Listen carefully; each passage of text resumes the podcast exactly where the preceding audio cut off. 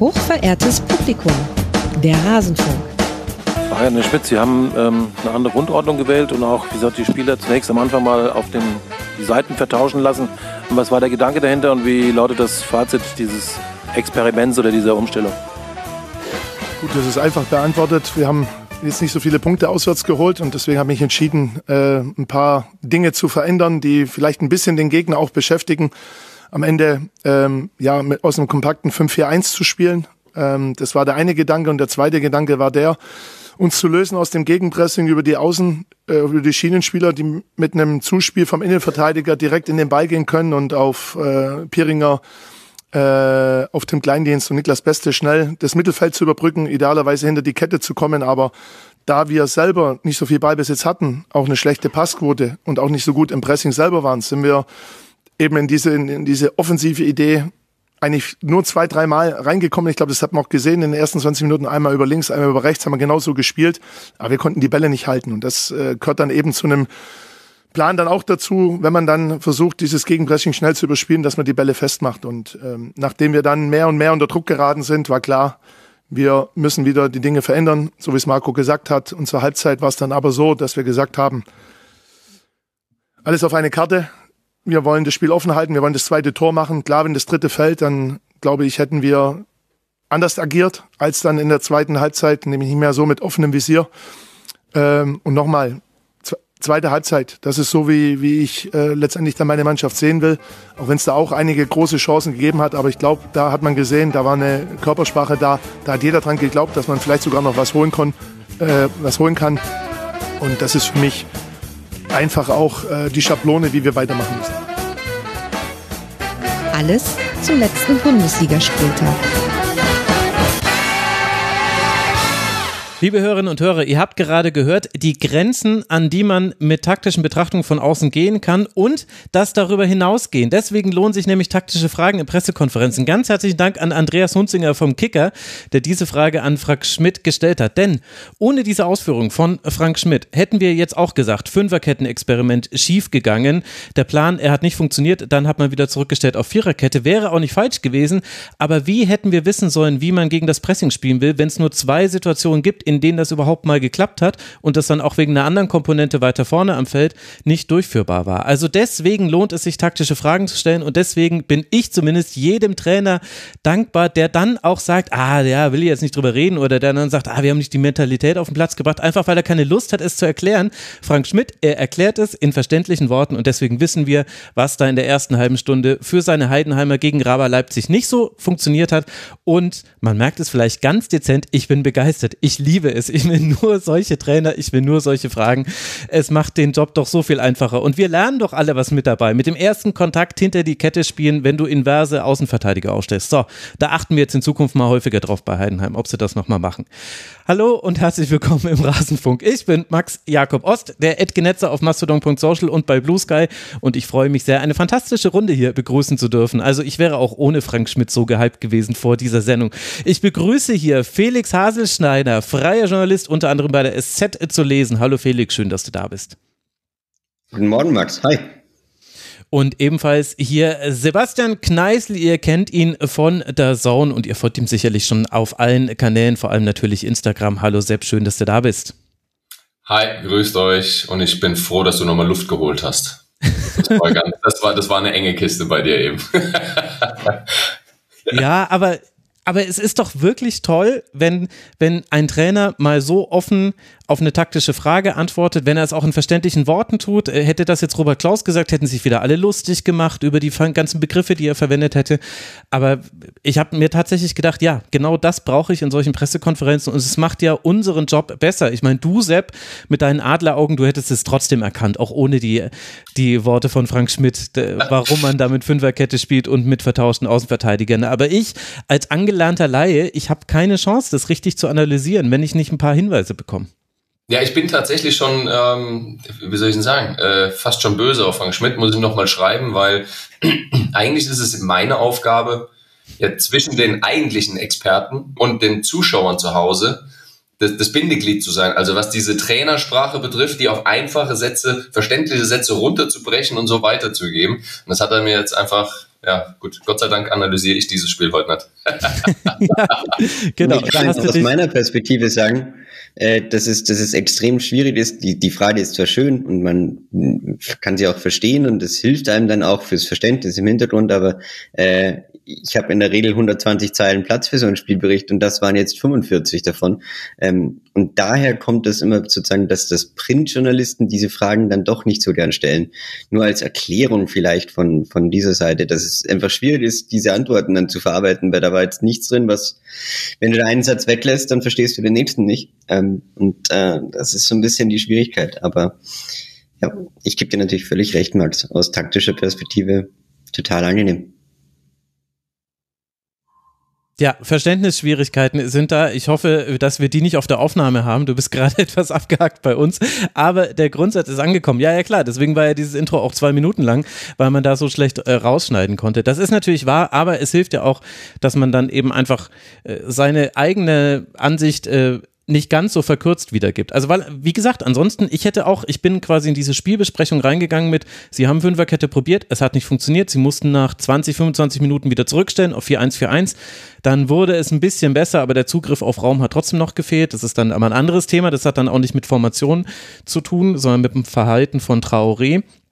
Und so kann ich aber wissen, warum haben sie es denn probiert und was war der Gedanke dahinter. Und das war eben nicht nur ein defensiver Gedanke, sondern es war ein offensiver Gedanke. Das ist ja oft das, was man, dass man vergisst. Also Viererkette versus Fünferkette wird immer so getan, als ob Fünferkette immer einfach nur die defensivere Variante davon ist. Das kann so sein. Es kann aber halt auch aus dem Offensiv, aus dem Ballbesitzspiel heraus gedacht sein, so wie es eben Frank Schmidt jetzt erzählt hat.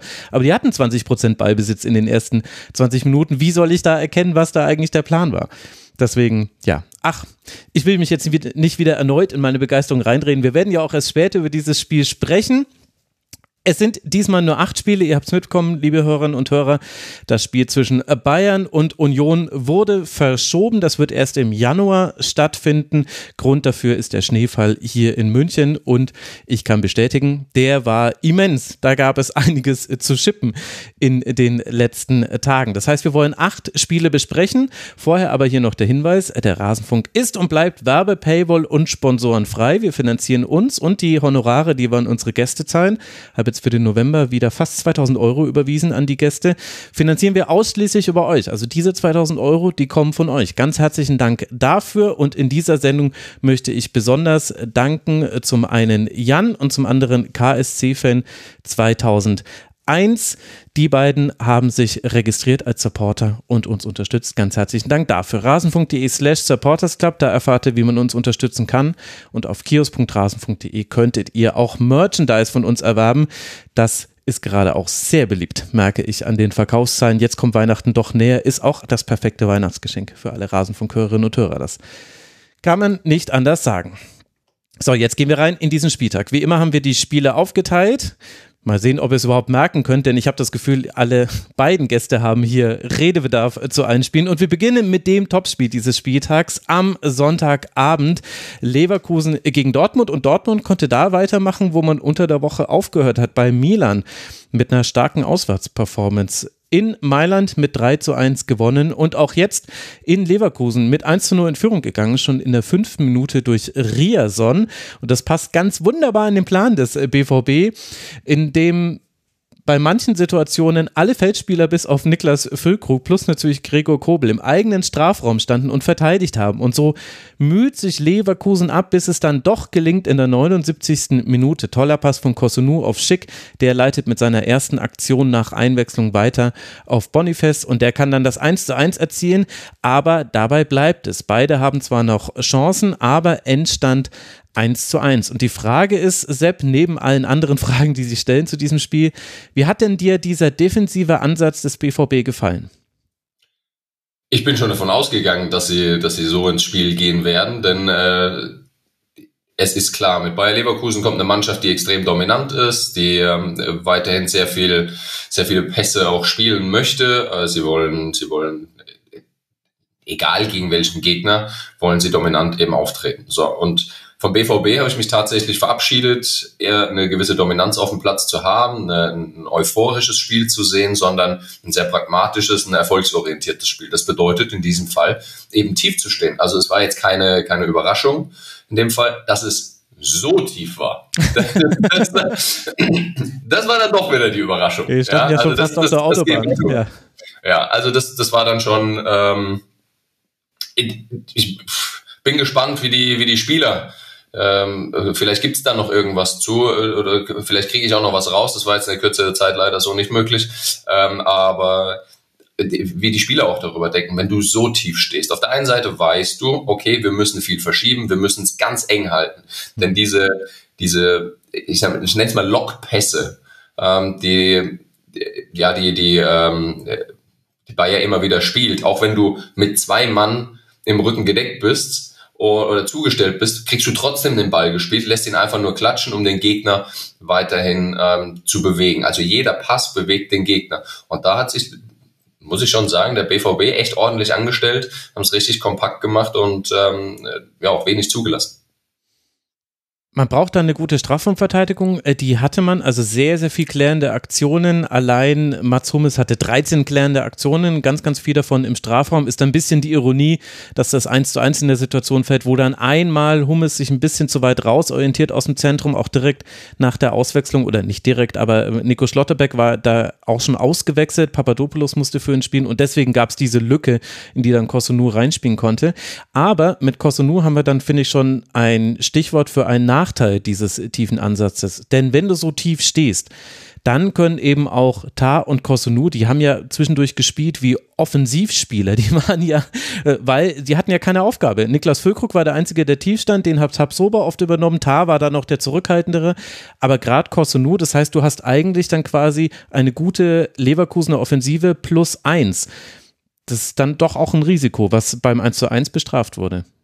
Ja, weil du ja auf der anderen Seite weißt, Grimaldo ist ja logischerweise mit dabei, äh, Frimpong ist dann noch äh, da und Kusunu mit mit Hofmann und und Frimpong in diesem Dreieck, wenn sie wenn sie wenn sie da ins Kombinieren kommen, also dass dass die äh, das Bayers Innenverteidiger gerne andribbeln, ist ja nichts Neues, ja. Und und Kusunu ist ja jemand, der gerne in diesem Halbfeld einfach mal schaut, komme ich über die erste Linie drüber, ja, komme ich sogar über die zweite Linie drüber so, dann schaue ich mal, komme ich da vielleicht in einen, in einen Doppelpass, also spielen und gehen, ähm, oder diesen, diesen Steckball zu spielen. Und ähm, das, das hat mir tatsächlich gefallen, dass Cosino immer wieder auch probiert hat. Es gibt Phasen, da ist er mir zu wild noch.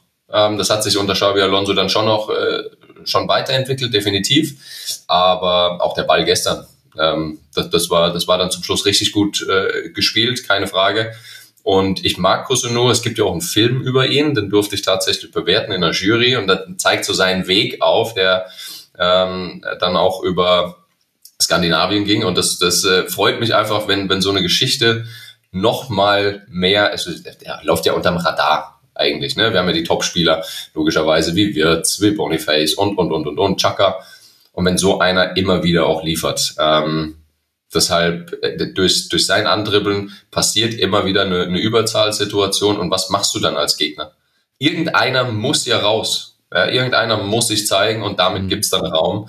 Und das gefällt mir bei Bayer Leverkusen extrem gut, dass sie Räume, ja, man nennt es ja immer Räume ziehen. Also so lange zu warten, bis dann der, der Gegenspieler rauskommt und dann im richtigen Moment auch äh, zu bespielen.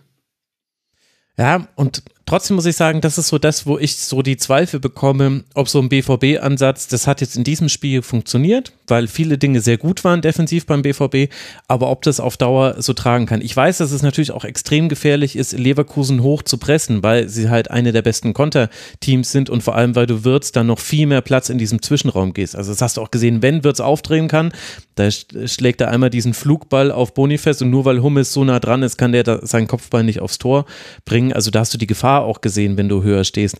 Aber Andererseits hast du eben dann eben Kosunu, der noch offensiv mitspielt. Du hast äh, alle anderen in sehr, sehr enger, in engen Situationen, die ja auch immer dann gerade im Strafraum, das sind 50-50 Sachen oft, wohin der Ball kommt. Und du hast es in der zweiten Hälfte gesehen, als dann der BVB, da gab es mal eine Ballbesitzphase, die hat so zwei Minuten oder so gedauert. Ja, und genau. ge gefühlt war das gleich ein komplett anderes Spiel. Man dachte sich so, ach ja, krass, stimmt, so könnte man ja rein theoretisch auch spielen also ich muss sagen, mir persönlich war es ein bisschen zu riskant von Seiten des BVB. Ich verstehe den Ansatz, er ist auch gut gegangen. Er ging aber halt auch gut, weil der erste Angriff gleich drin war. Mhm. Und äh, in der zweiten Hälfte da hast du dann gesehen, mit Adiemi gab es dann einzelne Kontermöglichkeiten. Da gab es dann auch Raum. Du hast gesehen, dass Leverkusen sehr viel aufwenden musste, um eben immer wieder gegen diesen tiefen Block zu laufen. Also in der Spieltagswertung der Laufleistung liegen auf Platz zwei, drei und vier Spieler von Leverkusen, nämlich Wirtz, Grimaldo und Chaka. Also die mussten unheimlich viel mit Ball am Fuß laufen. Aber ich muss sagen, ich fand es schon sehr, sehr pragmatisch von Dortmund. Und klar, es ist nicht überraschend, weil wir wissen alle, mehr Erfolg, weniger sexy und so, haben wir schon auch schon alle drei Millionen Mal gehört. Aber das hätte schon leicht schief gehen können. Also ich weiß noch nicht, was ich von diesem BVB halte, muss ich sagen. Ja, also ich habe es vor ein paar Wochen dann bei der TSG gemacht und äh, in dem Spiel habe ich mich tatsächlich verabschiedet ähm, von, von äh, schönem und beziehungsweise auch Entertainment-Fußball, ja, die ich trotzdem mit, mit dem BVB auch verbinde. Äh, ich habe mir gewünscht, dass sie mich mal wieder vom Hocker reißen. Was sie wirklich gut gemacht haben, war ja in der Champions League eben gegen Newcastle, speziell in seinem James Park, äh, dort, dort wirklich äh, erfolgreich zu bestehen. Das, das war ordentlich, aber wieder so zurückzugehen. Auf der einen Seite denke ich mir, okay, es ist weniger Entertainment. Auf der anderen Seite, Edin Terzic steht immer in der Kritik, meiner Meinung nach auch zu Recht. Ähm, dennoch ähm, ist der Matchplan richtig gewesen, tiefer zu sein. Wenn man vergleicht, äh, Pässe ins letzte Drittel, bei Bayer Leverkusen ist im Schnitt sind es 59 Pässe ins letzte Drittel, gestern 103, der BVB 31. So, natürlich, und das ist ein, ist ein guter Punkt, es gibt immer Statistiken auf der einen Seite, aber was ist Thema Timing? Ähm, Timing kannst du ja so nicht auswerten. Beim, beim 1-0 von Riasson fand ich natürlich super abgelegt von, von Füllkrug, aber dieser Laufweg von Marco Reus macht das Ganze erst. Also Reus aus der Mitte spielt den Ball raus ähm, und bleibt dann in der Bewegung und zieht Raum auf für Füllkrug, dass er dann auch äh, anspielbar ist. Und dadurch kommt die ganze Situation erst zustande. Und das wird aber nirgendwo gesehen, das wird nirgendwo ähm, beziehungsweise ausgewertet, dass dieser Laufweg so wichtig war. Ne?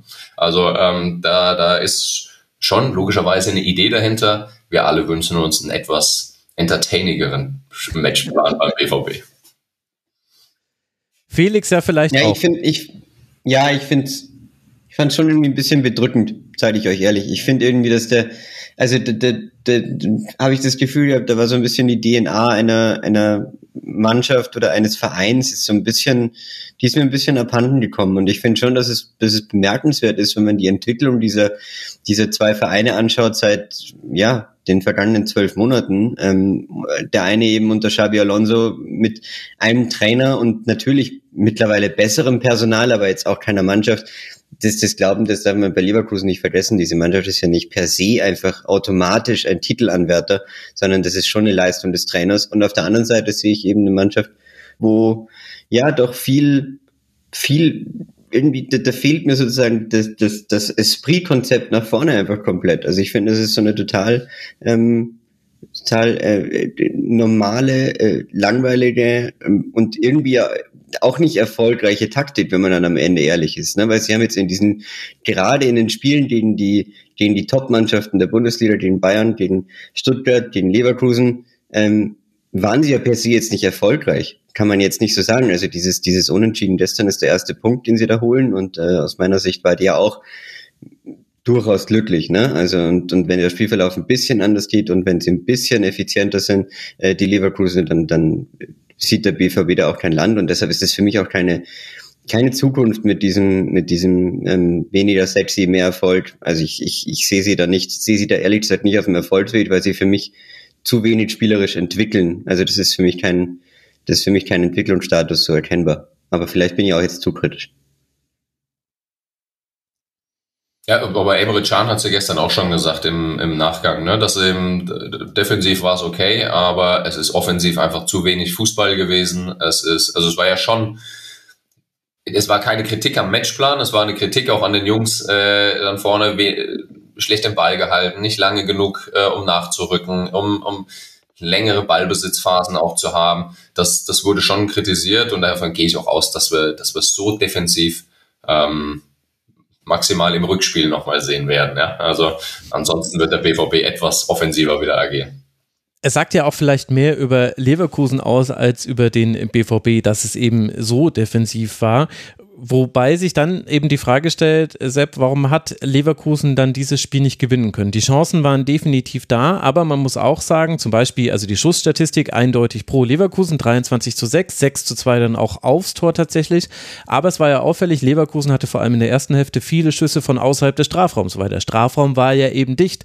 Das heißt, viel von seinem Spiel hat der Leverkusen dann doch gar nicht umsetzen können. Wie haben sie dir denn gefallen? Ja, genau das ist eben aus Trainersicht wirst du, äh, aus, Xavi Alonso würde er sagen, ja, wir haben wirklich eine gute Leistung abgeliefert, denn wir sind weiter in den Ballbesitz geblieben, wir haben es geduldig gespielt, wir haben es engmaschig gehalten, also immer wieder auch die, die kurzen Passwege zu haben. Ähm, und trotzdem sind wir nicht so in der, in dieser, in dieser heißen Zone zum Abschluss gekommen. Da müssen wir halt von außerhalb schießen. Also deshalb die, die Torschussstatistik ist immer so eine, so eine Sache, wo du dann immer schaust, ja, von wo habt ihr denn geschossen? Ja, ich, äh, genau. also ich, ich brauche ja die, die, die Position, ich brauche äh, Expected Goals, wie viele Gegenspieler sind noch dazwischen? Ja, und äh, das sagt deutlich mehr aus als die, als die normale Torschussstatistik. Auf der anderen Seite, das habe ich schon ein, zwei Mal ähm, bei Boniface auch äh, gesehen und das hat er selber auch angemerkt, die Chancen, er, das Verhältnis Tore zu den Chancen, die er hatte, die stimmt auch für ihn noch nicht. Mhm. Ja, und er äh, braucht, ich sag mal, noch mal etwas mehr Zielwasser, ähm, um, um diesen, diesen Schritt in die sensationelle Kategorie zu machen. Das ist ein richtig guter Stürmer, der, der gute Bewegungen hat, der eine gute Übersicht hat, aber noch ein, zwei Chancen zu, zu viel braucht. Mhm. Also 14 der 23 Schüsse waren von außerhalb des Strafraums. Der Expected Goals Wert 2,08 zu 0,61. Sehr, sehr, sehr viele Flanken. 41 drei davon angekommen. Allein Grimaldo hatte eine Quote von 0 aus 16. Das ging aber auch damit zusammen, dass Flanken gut verteidigt wurden. Also 12, glaube ich, wurden allein geblockt vom BVB. Aber ein Element gab es noch, da kann man sich, glaube ich, aus Leverkusener Sicht ärgern. Wenn du 16 Ecken hast, dann solltest du daraus schon mehr Torgefahr erzielen, als, äh, als das Leverkusen gelungen ist. Spricht natürlich auch wieder für den BVB. Aber ich glaube, das ist schon ein Spiel, wo Leverkusen im Nachhinein äh, sagen kann, meine Güte, eigentlich müssen wir das gewinnen. Ja, ja aber was war denn dennoch ist es ja, oh, Entschuldige, Felix, du? Nee, was war denn der Punkt mit den langen Ecken? Vielleicht habt ihr da eine These dazu. Also ich habe, äh, die habe ich nicht ganz verstanden, weil die kamen ja immer wieder so sehr auf den langen Pfosten gezogen. Die ich irgendwie, das, das war mir ein Rätsel, was da der, was da der taktische Gedanke dahinter war. Der hat ja überhaupt nicht funktioniert nach der dritten Ecke oder? Ja, also der Klassiker, wenn du schaust, wo sind die wirklich kopfballstarken Spieler, die ähm, zentral sind oder vielleicht sogar auf dem ersten Pfosten, dass wenn du einläufst, irgendwie versuchst, den zweiten Pfosten frei zu bekommen, um, um dort jemanden zu positionieren, aber das, das hat der BVB ordentlich wegverteidigt. Und auf der einen Seite sind wir so begeistert von, von, von Bayern 04, und auf der anderen Seite müssen wir sagen, hey, stopp, stopp, stopp, ganz entspannt, ja. Also äh, die, die machen das schon auch richtig gut. Und jetzt aber zu sagen, die müssen auch alles können, naja gut, also äh, da wird auch Xavi Alonso sagen, meine Erfahrung sagt, da gibt's auch noch mal eine Delle äh, in, in dieser Saison.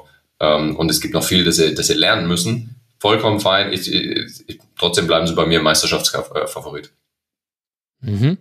So, jetzt haben wir noch ein Thema, das müssen wir, glaube ich, kurz besprechen, sonst ärgern sich äh, ganz viele Fans da draußen. Ich finde es aber ganz angenehm, dass wir es bisher aussparen konnten. Schiedsrichterentscheidung. Daniel Siebert hat gepfiffen, definitiv einer der besten äh, deutschen Schiedsrichter und es gab, denke ich, vor allem zwei strittige Situationen an beiden Enden des Feldes. Eine ein bisschen prominenter, weil sich Edin Terzic sehr darüber aufgeregt hat und zwar Adeyemi, der den Ball vorbeilegt an seinem Gegenspieler und dann direkt fällt.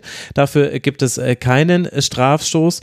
Er hat Tabsoba getummelt. Äh, und auf der anderen Seite gab es ebenfalls keinen Strafstoß für Emre Can, der mit einem Bein den Fuß spielt und mit dem anderen Bein Palacios am, am äh, Fuß trifft und ihn fault. Das Ganze noch im Strafraum. Da gab es auch keinen Strafstoß. Sepp, wie ist deine Meinung zu diesen beiden Szenen? Du hast ja auch ein bisschen Einblicke in die Arbeitsweise des VAR. ich wollte sagen, habt ihr ein Glück, äh, dass ich da unten schon war. War. war ja. Zweimal sogar. Also einmal, ähm, ja, das war im, im März diesen Jahres und dann eben vor, vor, vor zwei Wochen. Also vorab. Ja, bevor da irgendwas, da wird höchst professionell gearbeitet. Das sind, das sind, da sitzt niemand zurückgelehnt im Stuhl, hat eine Pizza auf dem Schoß und ein Kaltgetränk und da läuft die Mucke irgendwo hinten dran. Ne? Das, definitiv nicht der Fall. Das wird sehr professionell gearbeitet. Die Jungs äh, kommentieren das Spiel mit. Ja, es ist, besteht eine, eine Sprechverbindung logischerweise zum, zum Platz und ähm, dann kommst du irgendwann zu dem Thema, wann gehst du wirklich rein, denn der Chef ist ja auf dem Platz. Mhm. Ja, und äh, wann ist es wirklich eine klare Fehlentscheidung? Ich äh, bin ein Freund des VR. Ich, ich mag, dass es, ich, ich mag dieses System, dass die Unterstützung da ist, dass es aber weiterhin äh, optimierungsfähig ist und äh, dass es da eine bessere Kommunikation bedeutet, das ist klar. Was wir aber nicht verhindern können, ist, dass Menschen, die eben in diesem in dieser Situation am Werk sind, Situationen unterschiedlich interpretieren. Und das wird immer so sein. Immer. Der, der Anspruch, dass mit dem VR alles perfekt laufen wird und 100% Trefferquote sein wird, die habe ich gar nicht. Und ähm, auf die Situation, das war jetzt die lange Einleitung, deine zwei Minuten Einleitung habe ich dir jetzt geklaut vom Anfang, ja. Ähm, und jetzt komme ich zu den, zu den Szenen. Ich sehe nicht Edin Terzic's Punkt, dass Adeyemi unten getroffen wird und dann diese Flugkurve ansetzt. Mhm. Das ist für mich, das steht für mich in keiner Relation. Dass er sogar oben noch an der Hüfte getroffen wird, beziehungsweise am Oberschenkel. Das ist schon für mich mehr ein Kontakt, der, der in die Richtung geht, ja, da schaue ich genauer drauf. Das könnte einer sein. Das Problem ist tatsächlich, das hat Edin Terzic auch gesagt, bei Adeyemi, es ist immer Adeyemi. Eins gegen eins Situation. Immer weil er mit so viel Dynamik kommt. Weil er aber auch gerne mal abhebt. Ja, ähm, das ist ein hausgemachtes Problem. Ich sehe es bei, bei der Adeyemi-Nummer richtig. Ist eben nicht zu geben. Es ist hart, aber es ist jetzt ähm, keine klare keine klare Fehlentscheidung. Bei Charm finde ich tatsächlich, das ist ein richtiger Treffer, der geht da durch, durchs Bein. Also da war ich selbst erstaunt, warum es da keinen Pfiff gab. Ja, ich finde, dass du bei Chan, ich verstand, ich habe nicht ganz verstanden, warum sie es nicht angeschaut haben, weil äh, du hättest ja dann selbst darüber debattieren können, okay, kommt Palacios nochmal an den Ball, kann er das sozusagen, ist das noch ein Faktor, das, das kann man dann ja im Detail sich nochmal anschauen, aber es einfach so äh, zu übergehen, da war ich ein bisschen überrascht, weil ich fand die Szene, also ich fand die auch deutlich, deutlich äh, klarer, wenn du so willst, als die Adeyemi-Szene und ich finde auch diese, also die Ausführung von Edin Terzic, die war mir auch zu emotional und da hatte ich so ein bisschen das Gefühl, dass, er jetzt irgendwie einen Grund sucht, um, um Adeyemi, der ja doch in den letzten Wochen immer wieder aus verschiedensten Gründen in der Kritik stand, äh, auch mal, auch mal sozusagen ganz massiv den Rücken zu stärken. Das hat er natürlich dann gleich, gleich äh, sozusagen angenommen, die, die Gelegenheit. Aber ich fand auch, dass das, ja, er ist ein Spieler, der gern leicht fällt. Das kann man aber auch einfach, das, also wer das nicht sieht, Ne? Das ist wie bei Ian Robben damals. Das, das wusstest du, dass das, das ist ein Faktor. Und das ist für Schiedsrichter natürlich so, dass die dann bei so einem Spieler genauer drauf schauen. Das ist auch okay. Und, ähm, und ähm, ja, deshalb fand ich es ein bisschen, bisschen überraschend, dass dann diese, dass dann diese Schlagzeilen daraus entstanden sind aus diesen beiden Szenen, weil letztendlich entweder du kannst beide geben, du kannst beide nicht geben, aber, aber äh, auf jeden Fall muss sich jetzt Dortmund nicht beschweren darüber, wie es gelaufen ist, aus meiner Sicht. Also ein Punkt, den er zu Recht auch hat, ist, äh, er vergleicht natürlich, was wurde gegen uns gepfiffen und was haben wir bekommen beziehungsweise nicht bekommen. Wenn wir uns das Spiel, ich habe ja schon angesprochen, TSG, ähm, die Marius Wolf Nummer mit Arm oben, ähm, ist ja wichtig, was passiert denn dann im Nachgang? Ja, also da ja. ist schon auch, das, das, würde ich mir wünschen von den Schiedsrichtern, dass eine, eine Begründung äh, noch kommt oder beziehungsweise eine Auswertung. Ja, die, die Entscheidung haben wir richtig getroffen, die war falsch einfach, dass es zukünftig keine Diskussionen mehr gibt, also sagen, ja, was war das bei der TSG? Ja, es wurde aber intern als falsch dann noch äh, bewertet bei den Schiedsrichtern und damit würden wir es auflösen. Also insgesamt wünsche ich mir halt aus, aus Schiedsrichterseite etwas mehr Kommunikation, einfach nur eine Begründung und vielleicht im Nachgang eine Auswertung, so wie wir es bei den Spielern und bei den Trainern ja auch haben. Ja, also ich finde es aber trotzdem, ich merke, ich werde jetzt gerade sehr BVB-kritisch, wenn ich hier so weiter rede, aber, aber ähm, ich finde es ein bisschen frappierend, dass, dass, dass in dem Verein schon sehr viele auch immer wieder, ähm, letzte Saison ja auch schon, sehr viel Zeit damit verbringen, über vergangene Schiedsrichterentscheidungen zu sprechen, wo ich immer sagen muss, ja, aber letztendlich, die passieren äh, auf kurz oder lang meiner Meinung nach jedem Verein, keinem mehr oder weniger, das ist alles, das sind Detailentscheidungen, äh, das ist wie Pfostenschüsse. Ne? kann sich auch nicht drüber beschweren, weil passiert irgendwann jedem mal und, und am Ende musst du halt irgendwie konstatieren, Freunde, ihr seid sieben bis zehn Punkte hinter den Tabellenführenden. Ähm, da brauchen wir jetzt nicht über die Schiedsrichter reden und über sozusagen Details, denen aus Hoffenheim spielen. naja, ne, das finde ich so ein bisschen, da geht es auffällig viel drum in der, in der sozusagen Aufarbeitung von Geschichten. Ja, aber da am, am so und so vielten Spieltag war ja auch mal, äh, und, und das ist mir irgendwie, finde ich, finde ich nicht sehr ja, sympathisch. Ja. Ich verstehe das, äh, was du sagst, ähm, aber auch darin sieht man, glaube ich, den enormen Druck, unter dem äh, Trainer einfach stehen. Das darf man nicht vergessen. Und wir dürfen nicht immer nur, wenn es schief geht, wenn mal jemand irgendwie einen Burnout hat oder öffentlich drüber spricht, wie schlimm es ist. Äh, wir sollten es nicht nur dann mit einbeziehen, sondern auch da.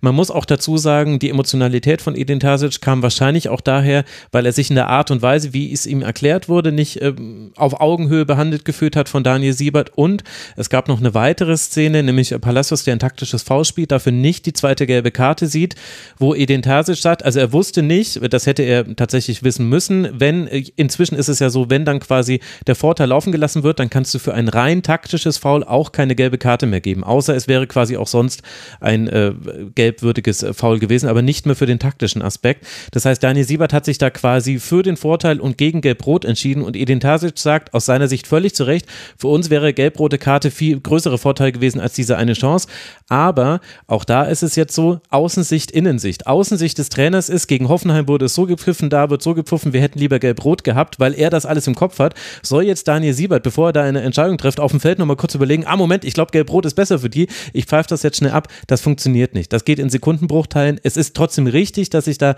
Edin Tasic auch drüber ärgert, weil das kann man definitiv so sehen. Gelb-rot wäre da drin gewesen, wenn es eben nicht äh, Vorteilauslegung gegeben hätte. Aber das passiert eben. Aber deswegen, das wollte ich eben nochmal sagen. Es kam aus dem emotionalen Zustand heraus von Edin Tasic. Es zeigt, wie groß der Druck ist und gleichzeitig aber volle Zustimmung zu allem, äh, was äh, du auch gesagt hast, äh, Sepp. Mehr Kommunikation auch von Seiten der Schiedsrichter würde da helfen. Und äh, ja, und das war Teil dieses Spiels und zum Teil nachvollziehbar, ja. zum Teil nicht. Also ich habe aus den Gesprächen heraus, wenn ich ja im Stadion bin, äh, mache ich mir immer wieder zur Aufgabe, ich will mit den Schiedsrichtern vorher sprechen. Ja, mhm. einfach nur ein Gefühl dafür zu bekommen, unten kurz Hallo zu sagen, was erwarten sie für ein Spiel. Und unisono sagen alle, das Spiel steht im Vordergrund. Es geht nicht darum, irgendjemand jetzt mit Gelb-Rot vom Platz zu werden, außer es ist ein triftiger Grund. Wenn wir das Spiel laufen lassen können, es geht uns um das Spiel, mhm. dann ähm, lassen wir das auch laufen. So, das ist der klassische Fall davon, dass der Schiedsrichter für das Spiel entscheidet und nicht für eine Mannschaft. Ähm, und das finde ich tatsächlich, das, das soll man positiv herausheben. Ja, ich verstehe Edin Terzic, aber es wurde für das Spiel entschieden. Hat nicht auch gerade die Szene, vielleicht habe ich es falsch im Kopf, ähm, bei der Zone, äh, ich weiß nicht mehr, wer das dann kommentiert hat, ehrlich gesagt, aber wurde nicht gerade die Szene auch rausgehoben als, oh, da hat aber, äh, da hat er aber sehr gut weiterlaufen lassen, den Vorteil. Und äh, wurde sozusagen explizit in dem Moment sogar gelobt, weil es ja auch wirklich eine große Chance daraus entstanden ist oder eine, eine, eine gute, eine gute Kontergelegenheit. Deshalb ich fand es völlig gerechtfertigt, da weiterlaufen zu lassen und äh, das, das ist im Nachhinein. Und eine Entwicklung, die ich auch interessant finde, das wollte ich noch kurz ansprechen. Dadurch, dass ja jeder ähm, Trainer mittlerweile sein Tablet zur Verfügung hat, wo er jede Szene sofort nachschauen kann, ich, ich habe das Gefühl, das ist total schädlich, weil ähm, die, die bewerten natürlich eine Szene auch aufgrund von ein, zwei Kameraperspektiven sehr, sehr schnell schauen sich die einmal an, rennen sofort zum Schiedsrichter und sagen dann, das ist jetzt, äh, oder zum vierten Schiedsrichter und sagen, das ist jetzt hier doch elf Meter gewesen oder das und das. Auch wenn du sie vielleicht nochmal kurz in Ruhe zwei, dreimal sehen müsstest, wissen wir alle, dass das während dem Spiel für einen Trainer unmöglich ist. Ne? Und deshalb keine, keine finde ich, sehr hilfreiche Entwicklung. Ne? Also das, das muss man schon auch sagen. Wobei die Schiedsrichter ja den VR dafür haben. Ne? Also das sind ja über 20 ja. äh, Kameraeinstellungen, die gleichzeitig dann nur im Hintergrund arbeiten. Das, das ist halt interessant, weil die Macht der Sportcast-Regisseure, die ist dadurch größer geworden. Welche Zeitlupe spielst du wann ein? Da war es zum Beispiel, diese Palacios-Szene war super. Einmal sah es so aus, als wäre es gar nicht im Strafraum gewesen. Dann sah es äh, so aus, als hätte er erst äh, den Ball deutlich gespielt und ihn gar nicht so wirklich getroffen. Und dann hast du den klaren Treffer gesehen. In der dritten Zeitlupe war es dann so, dass man sich gedacht hat, oha, da müssen sie drauf gucken. Der WR hatte das schon lange, weil die sind natürlich viel besser ausgestattet. Aber wenn du diese dritte Zeitlupe als erste Zeitlupe spielst, ey, dann steht aber äh, da steht Xabi Alonso aber direkt beim vierten Offiziellen und sagt, also hier, jetzt äh, guck dir mal und so weiter und so fort.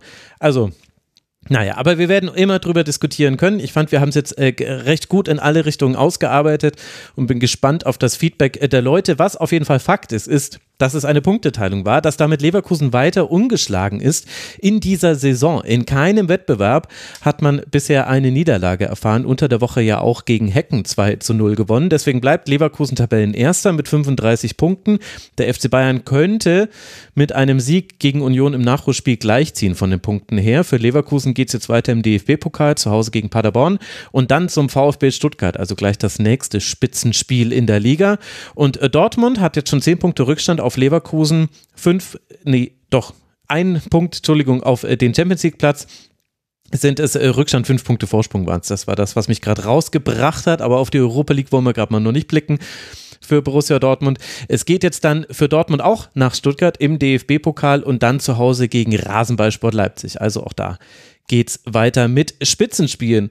Und wenn wir schon so oft über Stuttgart sprechen, dann lasst uns auch endlich über deren Spiel sprechen. Darauf warten alle VfB-Fans. Und ich sage euch, wir können dieses Segment gar nicht so lang machen, dass die VfB-Fans damit zufrieden wären. Hört es in VfB Stuttgart Podcast an, liebe Leute, bevor ihr euch beschwert. Also, bis auf einige fehlende Treffer die hätten noch fallen sollen. War es eine Machtdemonstration vom VfB gegen Werder Bremen? Das muss man so sagen. Stuttgart spielt mit Girassi und Undav und dementsprechend treffen auch Girassi, Girassi und Undav. Girassi Undav. Naja. Aber der Sieg hätte viel höher ausfallen müssen. Stuttgart hatte Chance um Chance um Chance. Was auch die Frage stellt, Felix, wir sind ja gerade auch mit dem Defensivansatz von Dortmund eingestiegen ins Spiel. Lass das mal hier auch so machen. Warum hatte denn Bremen so wenig entgegenzusetzen? Einer Mannschaft, die von der Tabellenregion her in der letzten Saison ja eher auf Augenhöhe mit Werder war, jetzt gar nicht mehr. Naja, äh, wie so oft im Rasenfunk kommen wir an den Punkt, wo wir sagen, welche Mannschaft ist daran schuld? Ne? Also äh, ich, ich ähm, äh, würde das schon dem VfB relativ geben. Ne? Also ich können gleich noch über Werder Bremen reden, aber ich fand einfach den Ansatz vom VfB so spieldominant, so, so grundsätzlich darauf ausgerichtet, dem Gegner wenig Luft zum Atmen zu geben in jeglichen Situationen, sowohl ohne Ballbesitz als auch mit Ballbesitz, dass ich schon sagen muss, ich, äh, da waren jetzt nicht viele Bundesligamannschaften, die gegen das Setting äh, äh, offenes Spiel gestalten hätten können. Also das, das fand ich schon sehr beachtlich und dann hast du halt, dann ist Werder Bremen da vielleicht ähm, offensiv ein bisschen zu limitiert im Moment. Ne? Weil du, äh, wenn wir schon über Stürmerduos reden, dann merkst du natürlich, dass die Rolle neben Dutsch einfach immer noch so ein bisschen gesucht wird. Und da finde ich, ist einfach, da, da merkst du halt, dass sie, dass sie von diesem Zwei-Stürmer-Konzept kommen und keine wirkliche perfekte Lösung da im Moment haben ähm, wie sie, wie sie da wieder zurückfinden. Und ähm, dadurch entstehen dann halt auch wenige, wenige Konterszenen, wenige Gegenszenen und äh, beim VfB halt umso mehr Spielkontrolle, dadurch, dass sie sich ein bisschen darauf verlassen konnten, dass so richtig viel offensiv die durch den Gegner dann nicht kommen wird. Und äh, ja, wie du sagst, fand ich sehr beeindruckendes Spiel und eigentlich ein Wunder, dass es nur 2-0 ausgeht.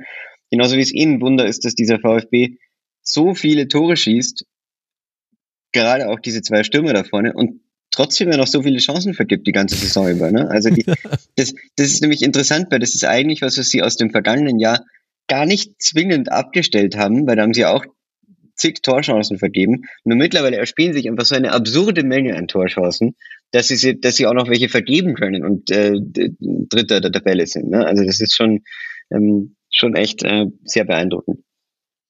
Also volle Zustimmung äh, dazu und aber auch Zustimmung zu dem, was du am Anfang gesagt hast. Äh, Stuttgart hat Werder keine Luft zum Atmen gelassen. Ich fand wirklich, der Star dieses Spiels war das Pressing. Also das war unfassbar, wie, wie viel Druck Stuttgart da gemacht hat. Und zwar, du hast es auch gesagt, in jeder Situation auf die Außenverteidiger Druck, auf die Sechser, wenn sie mal den Ball bekommen haben, Druck, auf Zetterer Druck, wenn er, wenn auf ihn zurückgespielt wurde. Es wurde immer so angelaufen, wirklich perfekt, dass Zetterer nur noch in eine Richtung spielen konnte. Also sprich, du kappst das Spielfeld in der Mitte. Das ist jetzt Textbuch-Pressing, das ist ja auch nicht kompliziert. Aber ist schon die Frage, ob das Undorf und Girassi als Doppelspitze genauso gut und diszipliniert ausführen wie als Einzelspitze, weil du dann manchmal aus einem anderen Raum anläufst. Wunderbar gemacht. Dieses 4-2-2 hat super funktioniert.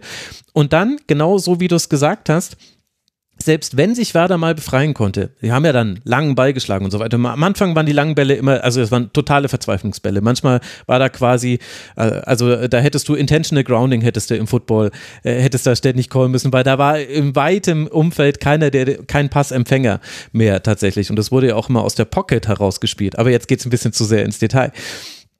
Und, äh, mit, und später war es aber so, manchmal kamen diese Bälle dann sogar an.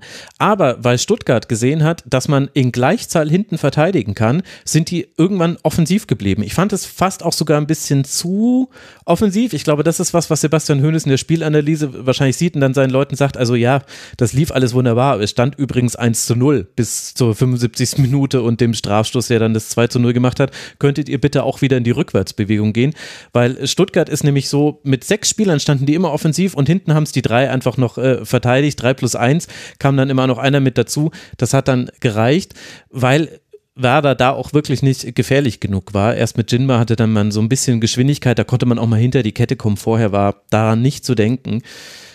Aber total interessante Dynamik dieses Spiels, weil eben Stuttgart so an sich selbst dann immer stärker wurde, fast ein bisschen leichtsinnig wurde und trotzdem dann so, so offensiv gespielt hat. Man hatte 306 Pässe in der gegnerischen Hälfte, Werder hatte nur 150 in der gegnerischen Hälfte. Also allein da siehst du schon, das ist ein Unterschied wie Leverkusen gegen Dortmund. Bei Leverkusen hatten wir das auch, 307 Pässe waren es da im Angriffsdrittel und 140, äh, die der BVB mit Ziel, nee 70, die der BVB mit Ziel Angriffsdrittel hatte. Also jetzt nicht direkt vergleichen, einmal Hälfte, einmal Angriffsdrittel, aber ihr merkt die Tendenz, liebe Hörerinnen und Hörer. Total interessant und gleichzeitig kann man Werder aber auch kaum Vorwurf machen, weil da hätten so viele Teams Probleme mit gehabt mit diesem VfB. Ich finde vor allem, dass das beim BVB so, äh, beim BVB, beim äh, VfB, fantastischen Vier, liebe Grüße, äh, äh, das ist, das ist so ein gewisser, äh, das ist so ein extrem nachhaltiger Druck ist. Also das ist, ähm, dass, dass die schaffen, dass sie ihn relativ lange im Spiel durchziehen, während du ja oft bei Mannschaften, die äh, relativ offenes Pressing spielen, diesen, diesen Effekt hast, dass er nach, dass er nach 40 Minuten mal nachlässt. Das hattest du ja auch beim BF, äh, ja schon wieder BVB beim VfB letzte Saison. Das ist so, wie du dir wünschen würdest, dass der BVB spielt. Jetzt gib's doch zu. Ja, absolut, absolut. Nein, äh, und das hattest du ja bei, bei den Stuttgartern, sag ich so, ähm, auch letzte Saison dauernd, dass du, äh, dass du diese extremen Spielphasen hattest, ja, wo, wo es teilweise total gut funktioniert hat, teilweise dann 20 Minuten lang nicht. Äh, in den 20 Minuten gab es zwei Gegentore und schon hast du das Spiel verloren. Ähm, und, und das schaffen sie halt im Moment, dass sie es relativ nachhaltig machen. Ich glaube, mit Ausnahme des, des Heidenheim-Spiels, äh, wo sie ja verloren haben, ähm, äh, in, in Heidenheim, da war es ein bisschen, da haben sie sich ein bisschen sozusagen in diesen, diesen alten Rhythmus der Spielphasen zurückfallen lassen. Aber sonst finde ich es äh, sehr beachtlich und auch gestern, ich meine, das war äh, vorgestern, das war bei, bei da war vielleicht in der Endphase für Werder ein bisschen was da, aber, aber auch das ähm, war vernachlässigbar und ich finde es ein bisschen schade, dass wir auch dann nach dem Spiel ja doch relativ viel gehört haben über diese Szene, äh, die, glaube ich, zum 2-0 geführt hat, ähm, mit, mit Fürich, der sozusagen nach mhm. einer Verletzung von der Seite reinläuft. Meine Güte, ne? Also äh, das, das Spiel könnte 5-0 ausgehen für Stuttgart ähm, und dann äh, redet man redet man ewig lang drüber, dass äh, Werder Bremen ähm, ein, ein, ein Tor sozusagen äh, bekommen hat, weil, weil der, der Spieler reingelassen wurde. Also die Szene war völlig in Ordnung und das finde ich auch, finde ich auch total fein, so äh, das so zu managen. Oder sieht ihr das anders? Naja, also unglücklich ist es schon, dass Bastian Dankert da eben Führig erlaubt, den Platz zu betreten, als Zetterer diesen Ball spielt. Und es ist nicht überraschend, dass Zetterer diesen Ball spielt, weil er wurde von der anderen Seite angelaufen. Er konnte nur noch in diese Richtung spielen. Zetterer spielt diesen Ball aber auch so ungenau, dass er genau zu Führig kommt. Dann gibt es den passenden Strafraum. So entscheidet, so entsteht der Strafstoß. Also für alle Hörerinnen und Hörer, die es nicht gesehen haben. Also aus Bremer Sicht verstehe ich das total, dass man sich da ein bisschen aufhängt, weil dann musst du nicht drüber sprechen, wie chancenlos man ansonsten war. Dass es jetzt auch dann quasi so einen großen Widerhall in den Medien hat, so funktioniert das vielleicht, ich weiß es nicht, äh, müssen wir hier, ja nicht äh, kopieren. Ich finde auch, dass es unglücklich war, das ist aber einer von mehreren Fehlern auch von Zetterer tatsächlich war. Also dieser Ball war schlecht gespielt, beim 0 zu 1 sah er schlecht aus, er sah auch beim vermeintlichen 0 zu 2 schlecht aus, wo äh, Gerassi das dann aber wegen Abseits nicht gezählt hat. Da hat auch Zetterer einen Fehler gemacht. Das ist natürlich schon ein Thema und da will Ole Werner nicht drüber sprechen, wenn man ihn nach der Torhüterfrage stellt. Da wird er dann, da fragt er dann, ja, wie oft wollte mich das noch fragen? Naja, vielleicht so lange, bis einer von denen richtig das Spiel spielt. Wäre mal ein Vorschlag so von meiner Seite. Also da finde ich, steckt schon ein Thema drin aber Werder hätte dieses Spiel so oder so verloren. Ich meine, Werder muss sich schon die Frage stellen, wie man wie man das jetzt gefixt bekommt, äh, innerhalb von wenigen Wochen, was da bei Werder schief läuft. Also zum Beispiel, du hast gesehen, Mitchell Weiser. Ich will mich nicht zu sehr an Körpersprache und so weiter aufhängen, aber es fällt doch auf über die letzten Wochen hinweg. Es läuft etwas gegen ihn, Foul, Fehlpass, Pass kommt nicht an vom Mitspieler zu ihm und er ärgert sich so wahnsinnig. Und man kann das natürlich positiv deuten, er will auf jeden Fall und er will ja definitiv auch, aber ich würde trotzdem jetzt mal so allumfassend die These in den Raum stellen, er ist nicht auf dem Peak seiner Leistung und dann fehlt halt Werder ein ganz, ganz wichtiges Element aus der letzten Saison. Diese Asymmetrie auf den Flügeln funktioniert nur, wenn Weise richtig gut spielt. Tut er derzeit aber nicht. Und dann hast du eben auch jemanden wie Schmid, wie Bittenkurt, die in guten Spielen, vor allem in Heimspielen, richtig, richtig toll spielen, gefunden werden, in den Halbräumen aufdrehen können, ins Dribbling gehen, wahnsinnig viel den Ball auch tragen. Nicht zu sehen in einem solchen Spiel. Und dann hast du als letztes Mittel noch, um ins Angriffsviertel zu kommen, den langen Ball auf Duxch und die Abstimmung von Dux und Boré hast du schon thematisiert. Das sind aber auch Sachen, die eigentlich fixbar wären. Also Boré steht auch manchmal überhaupt nicht auf den zweiten Ball, wo man sich denkt, ja, Moment mal, also, hä? Was hast du denn erwartet, wie ihr spielt? Du, du spielst jetzt bei Werder, so wird hier manchmal von hinten rausgespielt mit dem langen Ball auf Dux und dann musst du so stehen, dass er ihn ablegen kann. Entweder am liebsten vertikal, vielleicht aber auch zurück also das sind, finde ich, so drei Ebenen, an denen muss Bremen dringend arbeiten. Denn auch wenn man in diesem Spiel wahrscheinlich auch mit anderen Faktoren nicht gewonnen hätte, kommen ja jetzt Spiele, die man äh, gewinnen sollte. Man spielt jetzt zu Hause gegen Augsburg zum Beispiel, dann in Gladbach und man wird auch noch auswärts in Bochum spielen in diesem Jahr. Also das sind Themen, da sollte man sich, glaube ich, drauf konzentrieren bei Werder. Und alle VfB-Fans schauen sich einfach in Endlosschleife diese ständigen Doppelpässe zwischen Girassi und Undaf an, die eigentlich ja fast schon zu viel waren. Also irgendwann, irgendwann könnt ihr auch mal schießen, Jungs. Wobei, ähm, ich fand es ja schon noch beim B äh, was ist denn heute los? Das ist ja Wahnsinn. Ähm, ich fand schon beim VfB auch interessant, dass, äh, dass manche von diesen Umstellungen oder von dieser, von dieser Doppelspitze profitiert haben, andere aber auch nicht. Also ich fand zum Beispiel Chris Führig ja. ähm, in einer etwas veränderten Rolle, die nicht ganz so äh, am so ein, hat er nicht ganz so funktioniert wie in, im bisherigen Verlauf der Saison. Andererseits Silas auf der anderen Seite, der vielleicht nicht die beste Saison spielt bisher, hat auf einmal total gut funktioniert in der Rolle. Ähm, fand ich auch irgendwie spannend zu sehen, dass sozusagen, ich, ich glaube sowieso, dass du immer irgendwas aufgibst durch so eine, durch so eine Umstellung auf, auf Doppelspitze, dass du irgendjemand anderen da ein bisschen aus dem Tritt bringst. Und die Doppel 6 hat genauso funktioniert, aber, aber äh, die, die Außenspieler hatten, hatten veränderte Rollen, mit denen sie ein bisschen unterschiedlich umgegangen sind. Und das wäre jetzt auch für mich die Frage, ob du ob du jetzt dauerhaft äh, mit Girassi und Undaf spielst, ob du eigentlich damit rechnen musst, dass Girassi in einem Monat nicht mehr VfB-Spieler sein wird. Nicht BVB-Spieler, VfB-Spieler, jetzt habe ich es richtig gesagt.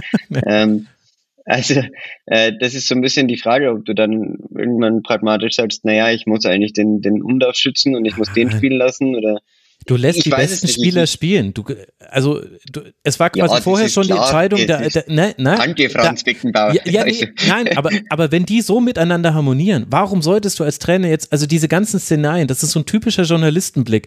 Was ist im Winter, sollte Gerassi weg sein? Ja, das könnte wichtig werden im Winter dann reden wir doch dann drüber, wenn es dann passiert. Da müssen wir doch jetzt nicht vier, fünf, sechs Wochen ich vorher. Bin doch Journalist, Max, ich weiß. ich weiß. Aber so kann ein Trainer nicht. Wie bei der Eintracht auch vor der Saison, ne? Also dann könnte es ja Kolomyani nicht äh, rausnehmen, sondern du lässt ihn so lange spielen, bis er, bis er dann weg ist ähm, und beschäftigst dich natürlich im Vorfeld schon mal mit einer, mit einer Möglichkeit, aber du lässt die, die Mannschaft nicht wissen, du lässt sie auch nicht spüren, sondern solange er da ist, wird, wird gespielt. Natürlich reden wir über die Jungs da vorne, aber wir müssen auch sagen, was die die beiden Sechser plus die Innenverteidiger, was die für eine Konstanz haben über die, in dieser Saison. Waldemar Anton, äh, hinten, Nübel, ja. so wichtig für diese Mannschaft. Ja. Ein ruhiger Typ, der, ähm, der vor, also nächste Woche mache ich Stuttgart ja, im Stadion gegen Leverkusen. Sensationell, freue ich mich sehr drauf. Äh, Max, vielen Dank für die Analyse. Spo Spoiler ich jetzt schon mal, die ich dir klauen werde. Es wird Pressing werden. Ja. Ähm, verkaufe ich natürlich als meine Idee. Ja, logisch. Natürlich nicht. Ich bin auch der Einzige, der es ja. gesehen hat, dass die gut gepasst ja, genau. hat, da bin ich mir ganz sicher. Aber Nübel ist jemand, der mit seiner ähm, Erfahrung, das, der hatte schon so viel gesehen, so viel mitgemacht, ähm, wirklich eine Ruhe ausstrahlt in der Kabine. Plus Sagadu, der fit bleibt, ja. weil im Anton daneben dran ist ein super, super, ein super Duo. Plus Karasor, finde ich, der auch noch mal diese, diesen Schritt gemacht hat, einfach unter Höhnes noch professioneller Fußball zu spielen, also im richtigen Moment ähm, rauszuschieben ins Pressing, im richtigen Moment das Kommando zu geben und nicht auf gut Glück, das was er vorher immer so gemacht hat, so ein bisschen Intuition, jetzt noch mit mehr Plan. Und daraus können die Jungs da vorne frei sein, weil sie wissen, die da hinten, die räumen erstmal alles weg. Ja? Genau. Außenverteidiger, lass ich da auch erstmal raus, weil da stehen vier. Wenn einer sich einschaltet, ist es ein 2 plus 1, okay, die können erstmal verzögern.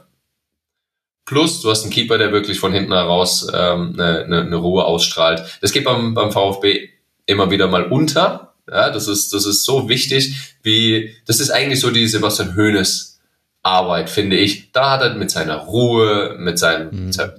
mit seiner Ausstrahlung, das ist die eigentliche Arbeit. Von dies, diese, äh, diese Stabilität zu schaffen und die Jungs vorne dürfen machen. Ja, du hast genau das, was sie beim FC Bayern immer äh, gesucht haben und suchen, eine Achse. Vom Torwart ja. über die Verteidigung ins Mittelfeld und zum Sturm. Und das ist eine Viererachse, die einfach funktioniert und alles drumherum kannst du dann, kannst du dann basteln und machen lassen, aber diese, diese Mittelschiene ist einfach da und das ist, ähm, wie du sagst, echt beachtlich. Und man darf ja immer nicht vergessen, dass die einfach viele Spieler verloren haben vor der Saison. Ne? Also die haben, die haben ja trotzdem mit Wataru Endo das, das Herz, das Herz und und die Niere sozusagen äh, gleichzeitig irgendwie abgeben müssen. Ja? Und und das ist schon, schon echt beeindruckend. Ja, das vergessen auch gerne alle VfB-Fans, die jetzt sämtliche ExpertInnen, die vor der Saison den VfB schlecht getippt haben, an den Pranger stellen wollen. Also könnt ihr natürlich gerne machen. Auch ich habe den VfB viel zu schlecht eingeordnet.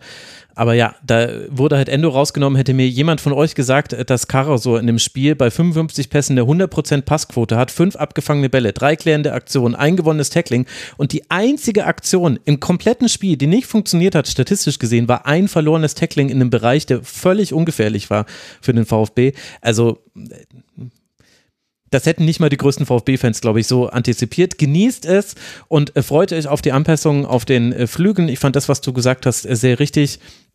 Felix, also äh, Silas deutlich aktiver als Fürich. Das hatte meiner Meinung nach aber auch damit zu tun, wie Stenzel und Mittelstädt quasi unterstützt haben. Das macht Mittelstädt immer ein bisschen anders. Ich finde, Mittelstädt hätte in die Halbspur gehen müssen, dann hätte Fürich die Breite geben können, weil du dann genau in die Fünferketten Schnittstelle reinkommst. Das hat er aber nicht so oft gemacht. Der ist auf breit geblieben. Die standen dann oft auf einer Linie. Deswegen war es, finde ich, für Fürich schwieriger.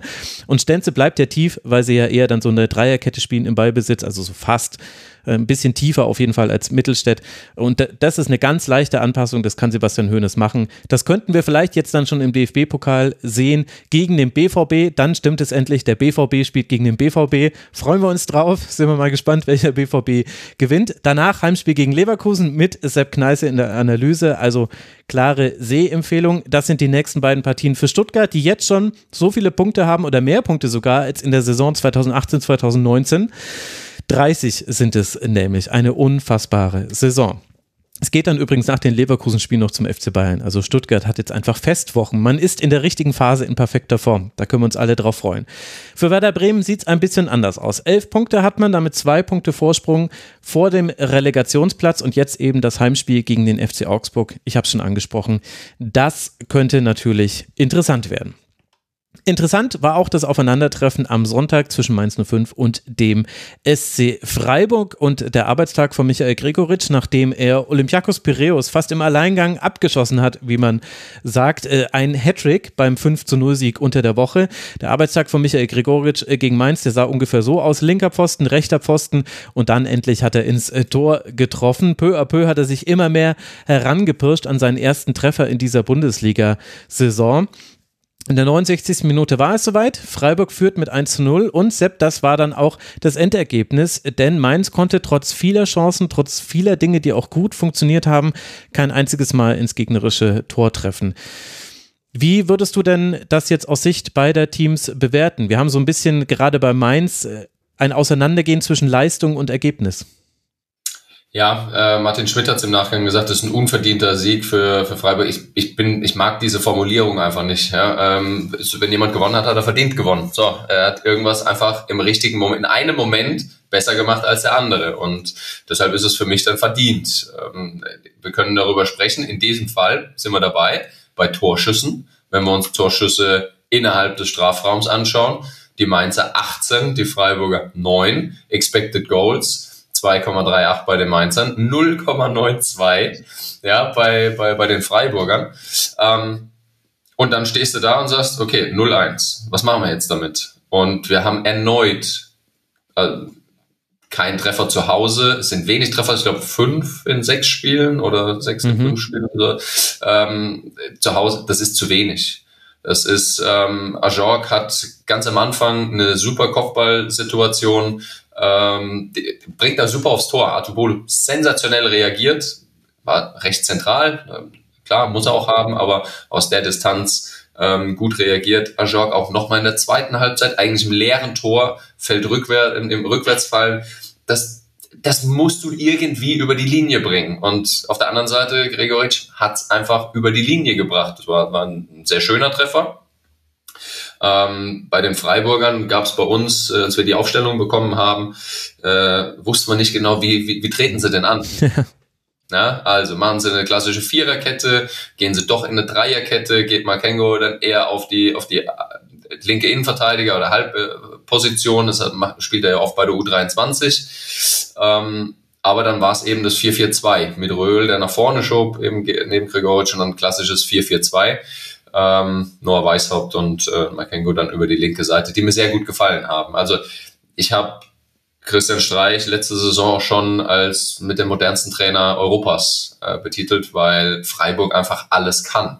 Sie, sie, sie, sie können jede einzelne Spielphase, sie können umschalten offensiv, sie können umschalten defensiv, außer in dieser Saison, da haben sie zu viele Gegentore nach äh, Kontern. Aber sie können Positionsspiel, sie können Pressing, sie können Offensivpressing, Mittelfeldpressing, Defensiv äh, stehen. Alles auf einem wirklich ordentlichen Level. Ja, nicht außergewöhnlich, da ist kein Starspieler drin und äh, trotzdem machen sie das auf einem, aus einem konstant guten Level. Und es ist für mich eine, eine Freiburger Saison, die einfach normal ist. Es ist keine schlechte Saison, ganz im Gegenteil. Es ist einfach eine normale Freiburger Saison. Die kommen mir dazu schlecht weg aufgrund der letzten Jahre. Einfach nur. Und bei Mainz, da sehe ich es ein bisschen anders. Da sehe ich tatsächlich, da ist so viel Qualität mit dabei. Sie haben es auch wirklich probiert. Gruder, sensationeller Kicker ähm, der so viel Spaß macht und lasst ihn auch gerne weiter so zocken. Er provoziert, er verliert Bälle, äh, auch mal etwas einfach, aber er wird den Mainzern zukünftig einfach wieder Punkte liefern durch dieses Freche, durch dieses Unbekümmerte, gerne in Unterzahlsituationen zu gehen. Ähm, was mir, ich mache jetzt einfach die längere Analyse, sorry, ich ratte jetzt einfach durch, das habe ich noch so im Kopf, wenn ich das Spiel gemacht habe. Ja, ähm, die, die große Thematik ist ja mit Jan Siebert. Was, was passiert denn da? Ja, und das, das beschäftigt schon auch eine Mannschaft. Ich finde aber in dem Fall tatsächlich, wenn wir uns so die Entwicklung anschauen, positiv. So, alle wollen arbeiten zusammen. Das bedeutet, sie müssen Leistung liefern und bis auf die Tore machen sie es eigentlich. Ich finde das ähm, die, die taktische Variante im 4-2-3-1 anzu, in der gegnerischen Hälfte anzulaufen und dort äh, ins Pressing zu, oder versuchen ins Pressing zu gehen, vollkommen in Ordnung. Ähm, sobald sie merken, wir kommen nicht in Zugriff und wir, es geht Richtung eigene Hälfte, ist es meist Tom Kraus, der sich in die, in die Viererkette fallen lässt. Und da hast du ein 5-4-1. Ja, und äh, da, da war es dann teilweise sogar 5-3-2, ähm, aber eine Kompaktheit. Hm. So, und das finde ich ist ja schon mal eine Weiterentwicklung. Ja, ähm, um zu schauen, was kannst du für eine Mannschaft machen, die gerade gebeutelt ist und trotzdem auf den Platz geht und sagt, wir haben einen taktischen Plan, an den glauben wir und da könnten wir auch dem Gegner wehtun. Ha, so viele Punkte, an die man ansetzen kann. Also erstmal würde ich die Petition aufrufen, versteht die Freiburger Fußballschule endlich als dieses Wort, schickt alle in die Schule zu Christian Streich. Kann der nicht einfach irgendwann im März mal so 10 bis 15 Trainingseinheiten mit der deutschen Nationalelf bekommen, dann bringt er ihnen einfach alles bei und da kann ja dann wegen mir Julia Nagelsmann gerne drauf aufsetzen, aber ansonsten, also wann, wann wird Christian Streich der Bundestrainer, den wir alle brauchen? Gib ihm zwei Jahre mit jeder Nationalelf und danach sind die dann können die nämlich wirklich alle Phasen und nicht nur so, wie es jetzt ist, dass sie manche Phasen beherrschen. Aber um jetzt kurz nochmal bei Mainz zu bleiben. Also das fand ich einen interessanten Aspekt. Das ist so ein bisschen, ein bisschen was Vintage-Fußball, weil wir zweimal einen abkippenden Sechser hatten. Eben einmal Tom Kraus auf Mainzer Seite und auf der anderen Seite war es äh, Niklas Höfler, der sich immer wieder hat äh, abkippen lassen. Und bei beiden war es dann auch so, das, was du damit erreichen willst, nämlich, dass du im Aufbau deine Ruhe hast gegens Pressing das wurde dann auch äh, geschafft, weil eben beide sind jeweils mit zwei angelaufen, Gregoritsch und Röhl und auf der anderen Seite waren es Ajorg und äh, Lee. Und die haben dann immer gemerkt, ah, jetzt stehen wir gegen drei plus Torhüter noch. Okay, jetzt lassen wir uns fallen. Also es hat immer genauso funktioniert, wie du es haben willst. Aber bei Mainz ist, glaube ich, wirklich das größte Thema, wann ist Onisivo wieder so fit, dass er, dass er durchspielen kann. Weil ich, ich möchte nicht persönlich gegen den Spieler sagen, aber Ludovic Ajorg, er lässt einfach zu viele Chancen liegen. Und es ist halt nicht so wie bei Bonifest, dass er davon sechs bekommt pro Spiel, sondern er kriegt halt nur drei. Und wenn er das leere Tor nicht trifft, wenn er den Kopfbein nicht macht, Mainz hatte in beiden Hälften eine perfekte Anfangsphase. In der ersten Hälfte in den ersten 20 Minuten 7 zu 0 Schüsse, in der zweiten Hälfte in den ersten 20 Minuten 6 zu 1 Schüsse. Dann muss, du musst dann daraus auch Tore erzielen können, damit Freiburg reagieren muss. Und das finde ich ist eigentlich so das größte Manko aktuell bei Mainz, was aber schon zeigt, wie viel sich wieder verbessert hat jetzt tatsächlich in den letzten Wochen. Ja, genau, bin ich, stimme ich dir 100% zu. Ähm, die, er kommt ja in ein, zwei Situationen, die muss er dann machen. Ich bin tatsächlich gespannt, wenn Onisivo und Johnny Burkhardt fit sind. Wie ja. ähm, läuft das dann eben? Wenn, wenn Johnny Burkhardt nach der, nach der Pause äh, im, im, im Januar wieder hoffentlich bei 100% ist, wer wird denn auch rausgelassen? Also wenn du dann Gruder hast, wenn du Marco Richter hast, Lee, eigentlich ein super Pressing-Spieler, der, der gegen den Ball so wertvoll ist. eigentlich müsstest du ihn ja schon fast opfern, müsstest jemand anderes auf die, auf die Zehner-Position stellen, äh, Burkhardt dann wieder rein und vorne äh, Onisivo für Ajok. Hey, super, ist ein super Aufgebot. Mhm. Aber da sind halt vier auch vorne, die dir ein Spiel entscheiden können. Jetzt nicht die absolute Lust auf Defensivarbeit haben. So, ist jetzt einfach mal. Ja. Und da, da fehlt dir, einen bräuchtest du davon, der wirklich noch hart arbeitet gegen den Ball. Johnny Burkhardt läuft immer wieder an, keine Frage, ist sehr, sehr intensiv, aber ihn brauchst du im, im Offensivspiel. Ich, tatsächlich glaube ich wirklich daran, dass nach der Rückrunde, dass da deutlich mehr Tore kommen werden, denn die Langzeitverletzten, ähm, eben unter anderem dann Johnny Burkhardt, der jetzt wieder zurück ist, ähm, da, da schaut der Kader auch wieder anders aus. Ne? Ja. Ähm, aber aktuell ist es schon besorgniserregend. Ne? Viele, viele machen viel, aber es kommt halt noch nicht so viel bei rum. Ja, ich meine, wenn ich tippen würde, würde ich sagen, es wird in der zweiten Saisonhälfte öfter so werden, dass durch Einwechslung Mainz nochmal ein Spiel drehen kann, weil du dann eben einen bringen kannst gegen eine etwas müde gelaufenere Defensive, der dann eben so ins 1 gegen 1, gegen 1 geht und so weiter und so fort. Aber mich würde mal deine Meinung noch zu Marco Richter interessieren, weil ich selber ein total ambivalentes Verhältnis zu ihm habe. Ich sehe den Wert, den er hat für Teams, weil er eben mit Dynamik in Aktionen geht, weil er auch manchmal Sachen macht, die dem Gegner einfach hart auf den Nerv gehen. Ich sehe aber halt auch, so, ja, ich sehe einfach so ein bisschen das Mamouche-Problem. Zu viele Schüsse, die er nicht hätte nehmen sollen und zu viele Pässe, die er doch nicht gespielt hat, weil er lieber ins Dribbling gehen wollte. Wie siehst du ihn? Also wenn du einen Pressingspieler vorne noch haben möchtest, gut, Onisivo läuft natürlich auch wie, wie, wie ein Bekloppter immer wieder an, ne? um Gottes Willen. Aber dann ist es Marco Richter, der wahrscheinlich auf der Bank landet. Denn mhm. ähm, wie du sagst, er braucht zu viel in so einem Spiel ähm, gegen, gegen Freiburg. Da wünsche ich mir, dass er der Gamechanger ist, dass er der Unterschiedsspieler ist. Er hat die Fähigkeit dazu, aber da waren zu wenig Aktionen. Ähm, wurde dann auch ausgewechselt. Äh, Gruder hat da für mich einfach mehr gemacht. Er, er, er hat, er ist öfter in die in die Halbspur, ähm, wirklich auch mit mit Tempo gedribbelt. Er versucht äh, Gegner zu ziehen. Er weiß, er, er, er zwangsläufig ist er in Unterzahl, aber er versucht trotzdem irgendwas. Und das war mir bei Marco Richter zu wenig. Ich glaube tatsächlich, dass da es eng werden könnte, ähm, weil er bis dato nicht eben in diesen wichtigen Spielen, wenn es gut läuft, ist alles gut. Keine Frage. Aber in so einem Spiel, da hätte ich mir gewünscht, dass Marco Richter nochmal diesen Unterschied macht aufgrund natürlich auch so, schon der einen oder anderen Erfahrung, die er in der Bundesliga ja gesammelt hat. Keinen Unterschied hat gemacht, dass Robin Zentner verletzt ausgefallen ist. Batz mit einer guten Partie im Tor und dann, um nochmal den Blick auf Freiburg zu lenken. Also im Mittelfeld hatten wir das ewige Duell zwischen Höfler und Barrero. Die haben sich so richtig gegeben, fair unfair. es ging, es ging hin und her. Aber was war denn jetzt dann für dich so, was waren die Faktoren, dass Freiburg dieses Spiel gewinnen konnte? Also außer, dass sie alle Dinge gut machen und dass sie Gregoritsch hatten, der irgendwann getroffen hat. Also zum einen, ähm, gut, Matze Ginter musste ja recht früh runter, äh, war übel. Ja, das äh, Manuel Gulde kam dann rein. Ähm, es, es, sie haben schon auch Chancen zugelassen. Artubolo mit einem sehr, sehr guten Spiel. Mhm. Ja, hat die Freiburger wirklich ähm, damit auch weiß nicht, ob ich da schon eine Kategorie voraus äh, vorwegnehme. Ähm, das entscheidest nur du, später dann. Das entscheide ich nur ich, ja, aber ich, ich, ich kann sagen, dass das wahrscheinlich mein MVP auf äh, Freiburger Seite sein wird.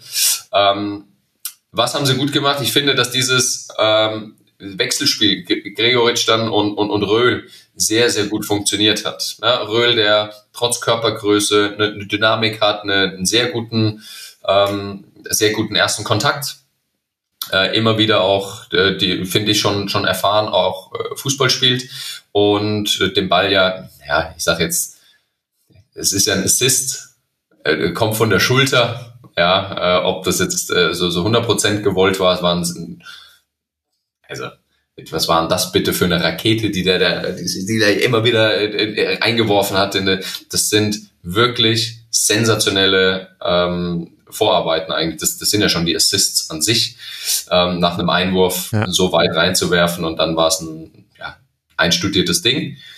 Ähm, aber Röhl hat so gut gearbeitet, um Gregoritsch herum, immer wieder auch anspielbar zu sein, ähm, dass den Freiburgern eine, eine, ja, eine Ruhe, auch immer wieder Entlastung gesorgt hat und tatsächlich über die letzten Wochen, ich finde Eggestein einfach mit der wichtigste Spieler im Freiburger ähm, Mittelfeld. Wir reden immer über Chico Höfler, der das sensationell macht, keine Frage. Aber Eggestein geht das so ein bisschen unter. Der gibt dir die Balance. Er, hat versäumt, es zwei, dreimal besser aufzudrehen. Er hätte mit einer offeneren äh, Körperstellung, glaube ich, noch schneller die Spielfortsetzung spielen können, ist auf Nummer sicher gegangen, aber gibt dir dadurch immer wieder Stabilität. Aber absolut. Und dann hatten wir eben die Einwürfe von Sedilla, die waren heute oder gestern die besseren Standardsituationen für Freiburg in Abwesenheit von Grifo. Da hat man übrigens deutlich gemerkt, was da dann doch fehlt, wenn Grifo mal nicht spielt. Dorn und Weißhaupt haben die Standards geschlagen. Also irgendwann kamen sie dann auch mal an, aber es war eine andere Qualität. Aber diese Einwürfe von Sedilla, es hat sich angekündigt im Spiel, dass da noch was passieren würde und so fiel dann das 1 zu 0.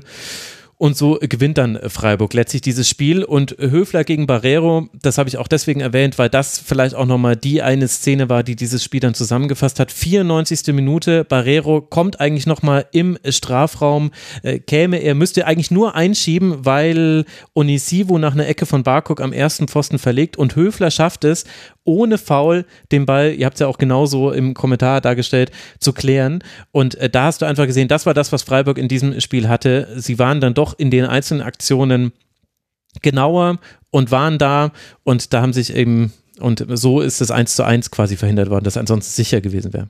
Geile Aktion. Ich habe ich hab jetzt tatsächlich nicht die äh, gewonnenen Zweikämpfe. Hast du die gewonnenen Zweikämpfe? Ich, ich glaube, 55, 55 auf Freiburger Seite sehe ich gerade. Äh, ich glaube, das war die Zusammenfassung von Christian Streich vorneweg, äh, dass er gesagt hat, es geht heute nur über die Zweikämpfe, die die Freiburger ja chronisch vermeiden. Also sie wollen ja über die letzten Jahre schon, äh, führen sie die wenigsten Zweikämpfe, aber das haben sie, und speziell Chico Höfler, hat es sehr gut angenommen ähm, und damit dann auch das, das Spiel verdient gewonnen. Da gibt es keinen unverdient, das war verdient.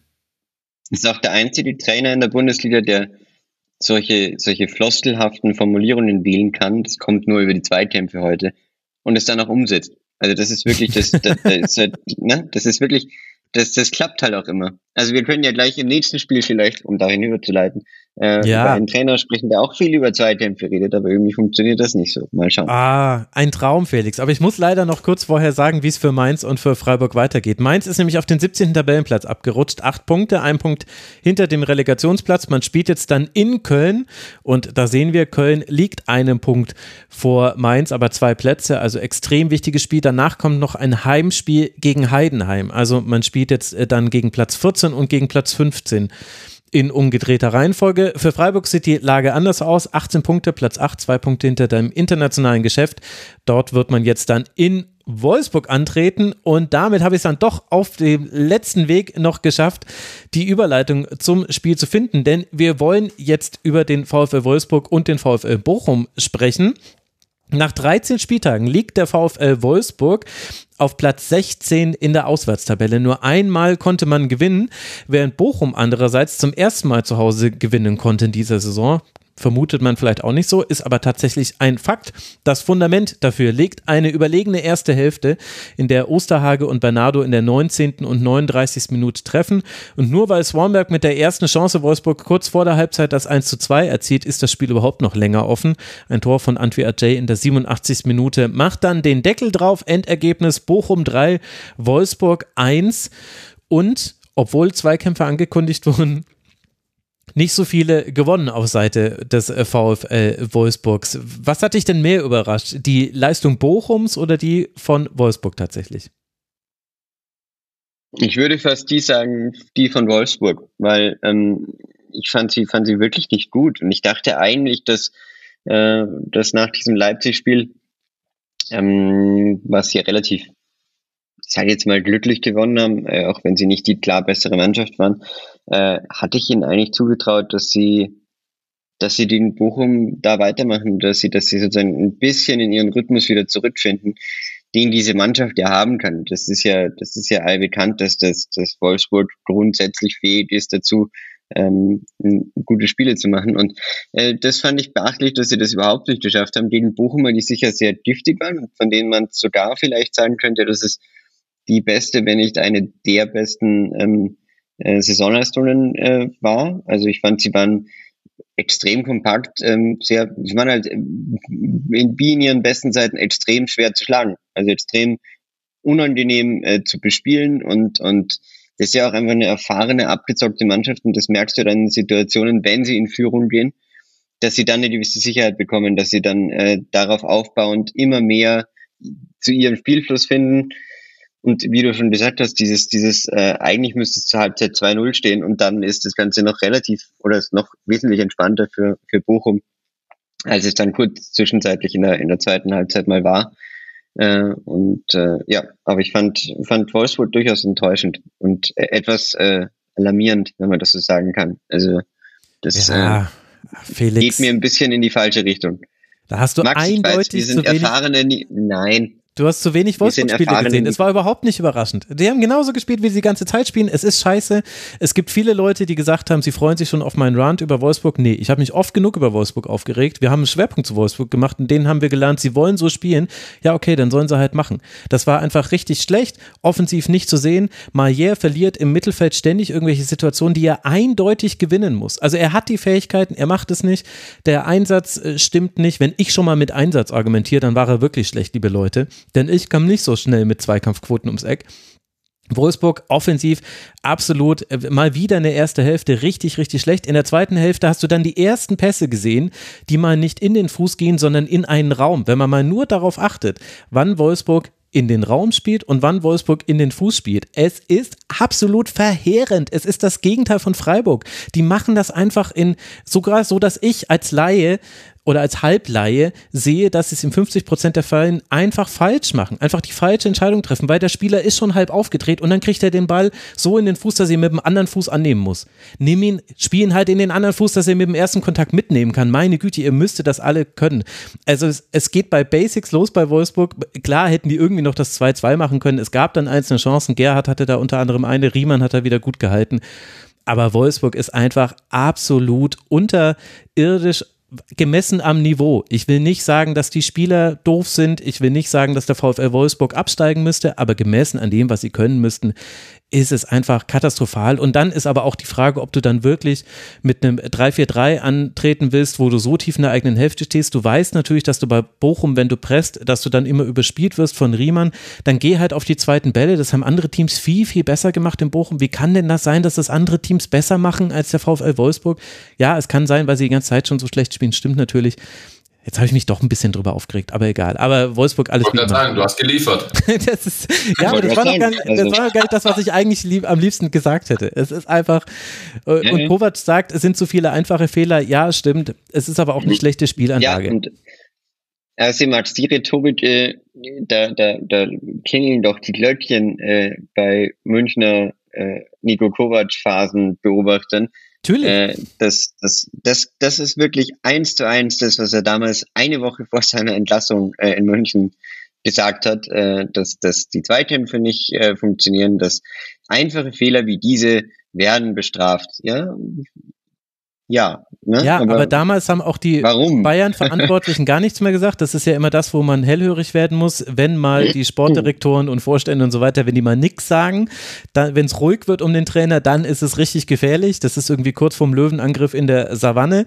Wenn du nur das Grillenzirpen hörst, dann wird es jetzt irgendwie interessant. Aber bei Wolfsburg ist es ja so, sowohl Marcel Schäfer als auch Schinzelotz sagen die ganze Zeit, ja, das ist ein Prozess und das ist genauso, wie wir es haben wollen und wir wollen doch jetzt Fußball arbeiten. Ja, sollen sie gerne auch machen. Ähm, Gut, das ist das, das das, das ist das Problem, dass es ein Prozess ist, ne? Also. Ja, ne, grundsätzlich will ich da gar nichts gegen sagen, weil wir können auch nicht immer erwarten, dass äh, ein Trainer so macht und dann funktioniert etwas sehr toll. Und auch hier gab es ja Abgänge und so weiter. Wir haben es ja im Schwerpunkt letzte Woche besprochen. Ja, aber es ist äh, trotzdem. Aber nichtsdestotrotz gibt es ja gewisse ähm, Sachen, die ich, also verstehe ich einfach nicht. Und kann sein, dass die im Schwerpunkt letzte Woche vorkamen, aber ich muss sagen, diese Rotation, die ist mir einfach nicht ganz klar und dieses, dieses sozusagen immer wieder neue Spieler ausprobieren, neue Wege mhm. finden wollen, ähm, das ist mir einfach, also das, das, vor allem ist es so ein, es ist so ein, für mich ein relativ sinnloses Wechseln. Also ich verstehe nicht genau, ich verstehe nicht, die, warum er was genau macht und das macht für mich auch oft keinen Sinn und, und ich finde es ganz interessant, dass er, dass er Spiele wieder, wieder mal stärkt und dann schwächt und dann wieder stärkt und dann wieder schwächt. Also Asta France war am Anfang der Saison überhaupt mhm. nirgendwo. Jetzt spielt er auf einmal, wahrscheinlich in zwei Wochen spielt er wieder gar nicht und äh, er sitzt auf der Tribüne. Also das sind immer so, das verstehe ich nicht ganz und da, da das ist, das, das, deswegen würde ich auch dieses, das ist ein Prozessding dann nicht ganz mitgehen, weil ich finde nicht, dass da gerade eine massive Einheit entsteht. Nee. Bis auf, und man muss ja auch immer dazu sagen, äh, dass sie immer noch einen der äh, formstärksten und besten Stürmer der Liga haben. Ja? Und wenn man, und einen sehr guten du darfst ja da nicht, genau, und du darfst ja da nicht äh, anfangen, äh, Jonas Wind aus diesem Konstrukt irgendwie rauszurechnen, weil dann wird's relativ düster. Ähm, weil dann wird nämlich aus diesen 16 Punkten, die meiner Meinung nach eine katastrophale Bilanz sind eigentlich, ähm, die, die schauen nur gut aus, weil es halt irgendwie in dieser lustigen Tabellenkonstellation dieses Jahr äh, bist du damit relativ gut in der gehobenen Mittelklasse unterwegs. Ähm, eigentlich ist es nicht, nicht ausreichend für die Wolfsburger Ambitionen. Und ja, also wenn du anfängst, Wind da mal rauszunehmen, äh, dann wird's, dann wird's aus meiner Sicht relativ schwarz und das ist äh, kein gutes Zeichen. Dann hättest hm. du Flaute im Sturm. Aber Absolut. ich will jetzt über schöne Dinge reden. Ich will über den VfL Bochum reden. Bei Bochum äh, gab es äh, Bero als Rückkehrer und die interessante Frage, hm, wie macht man das jetzt im Mittelfeld? Lucia, Osterhage, Bero, wer sitzt auf der Bank, wer spielt? Nee, alle drei spielen. Bero sieht aus wie ein junger Gott, weil Wolfsburg auch so schlecht ist. Der hat so viele Momente, in denen er Gedankenspiel schneller ist als sein Gegenspieler, sowohl offensiv als auch defensiv. Also Bochum hat ja auch wirklich ein richtig, richtig gutes Spiel gemacht und wir haben es ja jetzt schon mehrfach angesprochen, wenn es nicht diesen, diese eine Chance gegeben hätte von Swanberg, die er dann auch gut macht, wo man sich erst nur denkt, geil, wie er Riemann überlupft in der Zeit Zeitlupe siehst du, er hat irgendwie den Bein nicht richtig getroffen, es wurde ein Aufsetzer und so wurde er überlupft. Wie hätte es auch anders sein können beim VfL? Absolut, das war dieses Tor, möchte, man, möchte ich nochmal rausgreifen, das war absurd. Das schaut, schaut absolut genial aus aus Stürmersicht und im Nachhinein musstest du eigentlich vor, vor, vor Peinlichkeit in den Boden versinken, dass der reingeht. Also, naja, er, ja. hat ihn, er hat ihn ja immerhin gemacht. Aber der VfL Bochum hat ja wohl richtig gut gespielt, oder? Ja, absolut. Also ich fand, ich fand sie wie gesagt, sie, sie sind, sie, sie haben wieder das gezeigt, was sie in ihren besten Phasen immer sind, dass sie extrem kompakt im Mittelfeld sind und dann halt diese, diese Ausläufer nach vorne haben und diese Kompaktheit, ähm, die ist, ich weiß nicht, die, die, da musst du halt erstmal Lösungen finden und wenn du dann eine spielerisch halbwegs limitierte Gegnermannschaft hast, dann findet die dagegen schwer Lösungen. Ja? Und äh, das ist was, was sie wirklich auszeichnen. Ich habe mir vorhin nochmal die, die realen Positionen angeschaut äh, bei SofaScore. Gut, da steht halt wirklich das wie so, also als hätten die sich alle im Mittelkreis irgendwie zum, zum Tee getroffen. Ne? Also das ist echt unglaublich. Die, ich glaube, eins, zwei, drei, vier, fünf, sechs, sieben, sieben Spieler sind quasi auf einem Fleck wirklich direkt um den Mittelkreis herum. Und das, ähm, das zeigt ja schon mal, was da dieses Konzept ist, dass du einfach sagst, okay, wir machen da, wir machen, wir schließen unsere Räume damit und dann wünschen wir euch viel Spaß. Ja. Und das funktioniert. Das funktioniert in der Bundesliga äh, zumindest so, dass du halt als VfL Bochum immer wieder diese Siege einfahren wirst, die dich, die dich Richtung 30, 40 Punkte bringen. Und das ähm, machen sie halt doch am Ende, am Ende immer, immer wieder sehr beeindruckend. Was ich beim VfL ganz äh, toll finde, also ich habe es ja auch vor ein paar Wochen dann mal gemacht, ähm, offensiv, da gibt es Offensivspieler, wo du sagst, oh, brauche ich mehr insgesamt, ja, über die Saison hinweg. Aber ähm, Thomas Letsch macht das gut, dass er auch so Kniffe wie äh, Gamboa oder äh, Masovic mal auf die Sechserposition zieht, im Ballbesitz, da eine Überzahlsituation kreiert. Dadurch kannst du in beispielsweise in Osterhage etwas weiter nach vorne ziehen. Für mich ist Osterhage so wichtig für diese Mannschaft.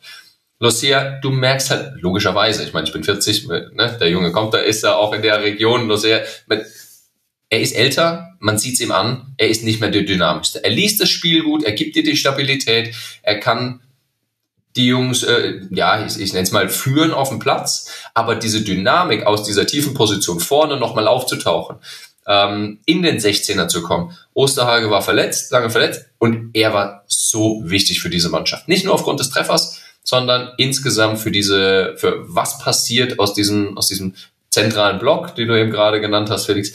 Was wer ist der dynamischste? Und da ist für mich Osterhage der wichtigste. Und ähm, das geht aber nur, wenn einer beispielsweise aus der Kette hinten mal im Offensivspiel nach vorne schiebt, um äh, schneller auch im Gegenpressing zu sein, wenn mal ein Ballverlust passiert.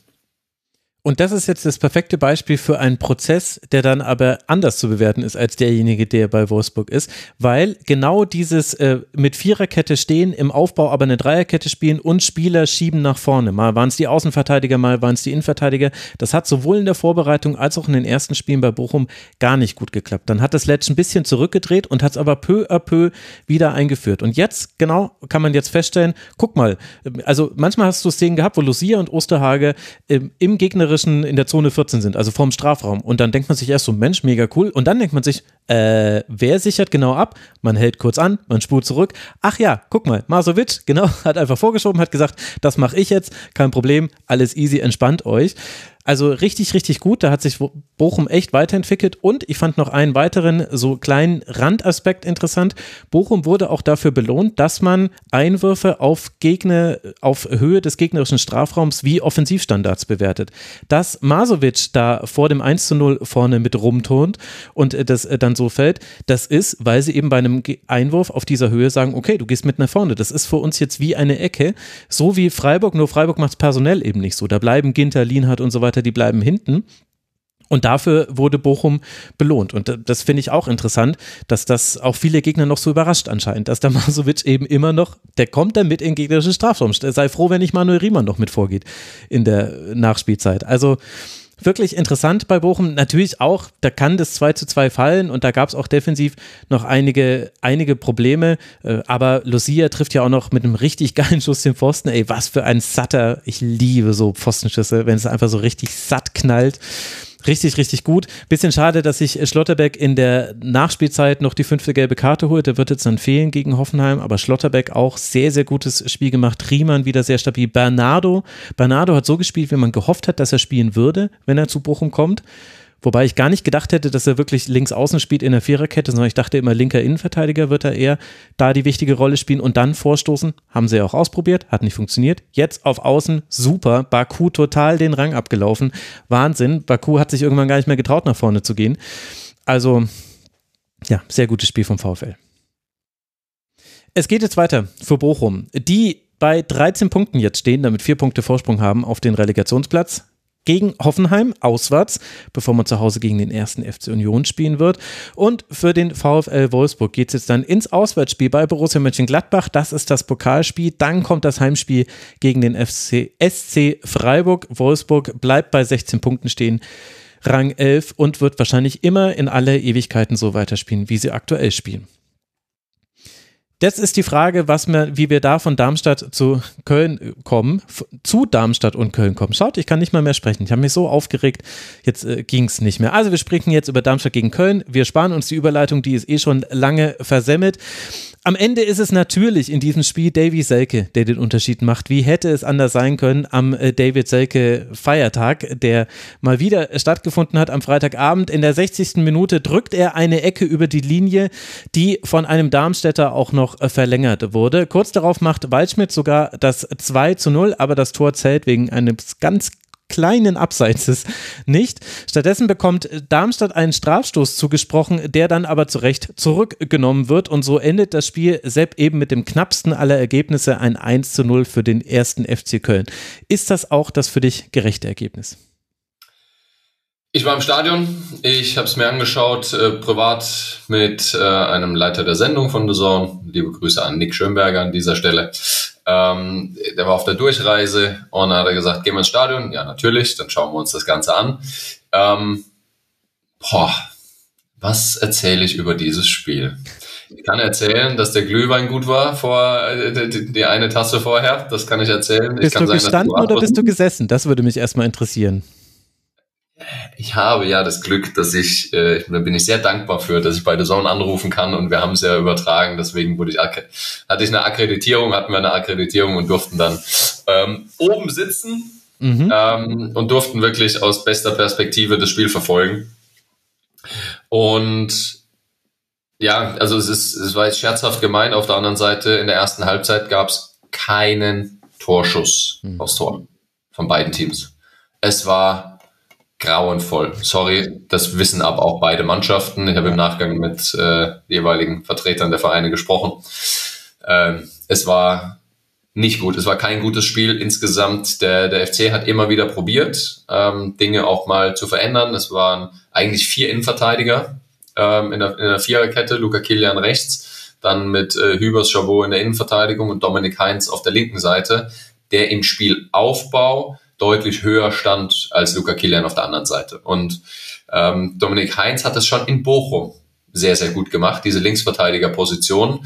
Ähm, immer wieder offensiv, weil er hat eine Erfahrung, er weiß, welche Bälle er spielen muss. Er weiß, welche, welche Bälle die Stürmer wollen, wie er die Kölner Tiefe auch reinbekommt. Aber er war der Einzige, finde ich, der wirklich über die Seite auch mal einen, einen gefährlichen Ball vorne reingebracht hat äh, in der ersten Halbzeit aber es war insgesamt sehr, sehr, sehr, sehr zäh. Ähm, schade natürlich auch bei den, bei den Lilien mit, mit Melem, ähm, der sich dann doch etwas schwerer verletzt hat. Äh, ja. Äh, glaube, was Wadenbeinbruch, mhm, ich, ja, genau. Ähm, gelesen. Also äh, gute Besserung an dieser Stelle. Für mich eigentlich der beste Darmstädter. Ja, also in dieser Saison. Der, der dir im richtigen Moment Tiefe gibt, der ähm, weiß, wann er Tempo reingehen soll, das war aber an, am Freitagabend einfach wirklich von beiden Seiten kein gutes Spiel. Der FC hat sich nicht getraut in der ersten Halbzeit, ähm, Darmstadt, Darmstadt wirklich hart zu bespielen, ja, wirklich immer wieder unter Druck zu setzen. Ähm, in der zweiten Halbzeit wurde es dann insgesamt besser, aber es war, ja, alle waren irgendwie froh, dass es rum war und die Kölner natürlich noch, dass es, ähm, dass sie, dass sie drei Punkte mitnehmen konnten. Aber Sepp, da hast du jetzt aber einen liegen lassen. Also wir Boulevardmedien, wir machen das so, Köln überzeugt mit der Nationalmannschaftstaktik. Weil die haben doch genau dieses 3-2-4-1 im Ballbesitz gespielt, was Nagelsmann auch spielen lässt. Und Kai Havertz war quasi Dominik Heinz, der quasi gegen den Ball ja, in der Viererkette ja, steht ja, und mit Ball rückt er aber vor. Das ist doch die Überschrift zu diesem Spiel. Aber interessant fand ich, dass man es ja in der zweiten Hälfte dann, dann hat man sich festgelegt, hat gesagt, okay, nur noch Dreierkette, nicht mehr gegen den Ball Viererkette. Äh, also man hat dann Finkgräve gebracht und Florian Kainz musste auch äh, raus, für den kann Luca Waldschmidt, das fand ich interessant. Hat es denn auch taktisch für dich eine wichtige Rolle gespielt, dass man es dann quasi nicht mehr, also dass es dann quasi fix Fünferkette gegen den Ball und äh, im Aufbau dann nur noch Dreieraufbau war? Ja, ich, also ich finde es ja generell gut, dass, dass sich was verändert dann im Spiel bei den Kölnern, weil das war auch äh, schon lange ein Thema, wie lange hält er dran fest. Äh, ja, solange du Ergebnisse einfährst, ist das alles gut, da kannst du dran festhalten. Irgendwann wird ähm, auch die Luft, äh, nicht die Luft, die Argumente für Steffen Baumgart innerhalb der Mannschaft, nicht nach außen, nach außen interessiert ihn gar nicht. Aber ähm, innerhalb der Mannschaft wird für ihn dann schwierig und das finde ich gut, diese, diese Entwicklung. Ähm, und sie waren in der zweiten Halbzeit ja auch insgesamt ähm, dominanter. Ne? Also sie haben, äh, du hast das ähm, Tor von Waldschmidt, das dann zurückgenommen wurde, hast du angesprochen. Ähm, sie haben es insgesamt versucht, etwas mehr zu machen. Es war dann, äh, sie, sie hatten mehr Abschlüsse, aber sie waren insgesamt noch zu, wie soll ich sagen, es hat mir zu lange gedauert. Mhm. Also speziell aus den zentralen Positionen. Ähm, ich mag Martel, ich mag Lubicic sehr, aber es, äh, Thielmann, aber es hat mir einfach so, man sagt immer, dieser eine Kontakt zu viel. Es waren zwei Kontakte zu viel. ja, das war ja. wirklich sehr lang. Und äh, klar, die Darmstädter haben sich darauf ähm, geeinigt, okay, wir stehen da irgendwie, wir machen es eng, aber dann brauche ich eine schnellere Spielfortsetzung. Da brauche ich eben mehr äh, Ball, eine schnellere Ballzirkulation, zwei Kontaktprinzip, maximal drei Kontaktprinzip, ähm, um, um dann natürlich irgendjemanden rauszuziehen. Und das, das war schon, das war ein schwieriges Spiel, tatsächlich. Und es war arschkalt. Ja, also es war, also äh, gerade dieses, diese langsame Entscheidungsfindung, Darmstadt hat ja äh, gar nicht so krass gepresst, sondern eher zugestellt und dann hat Köln irgendwann den langen Ball gespielt und der war wieder weg und dann hat Darmstadt aber mit einem langsamen Tempo dann wieder angefangen, vorsichtig anzugreifen. Sie waren halt auch beide sehr besorgt, dieses Spiel zu verlieren. Ich finde, das hat man sehr, sehr deutlich gemerkt. Erklärt sich natürlich aus der Tabellenkonstellation.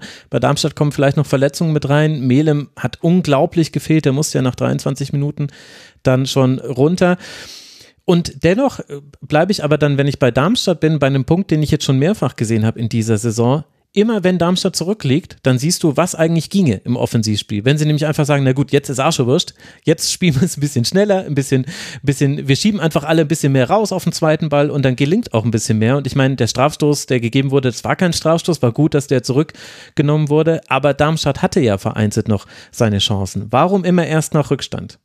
Ja, äh, weil sie dann auch äh, deutlich aggressiver vorne waren. Sie haben Freistöße rausgeholt, haben mhm. da noch zwei, drei gute Freistoßsituationen äh, zum Ende des Spiels. Ähm, gute Frage. Ich wohne vier Kilometer neben dem Böllenfalltor. Vielleicht äh, schaue ich da nochmal rüber und liefere die Antwort nach, was das so das Thema ist. Also ähm, dass sie generell in dieser Saison einfach immer wieder in Rückstand geraten, das war von Anfang an klar. Das ist jetzt keine Überraschung für mich.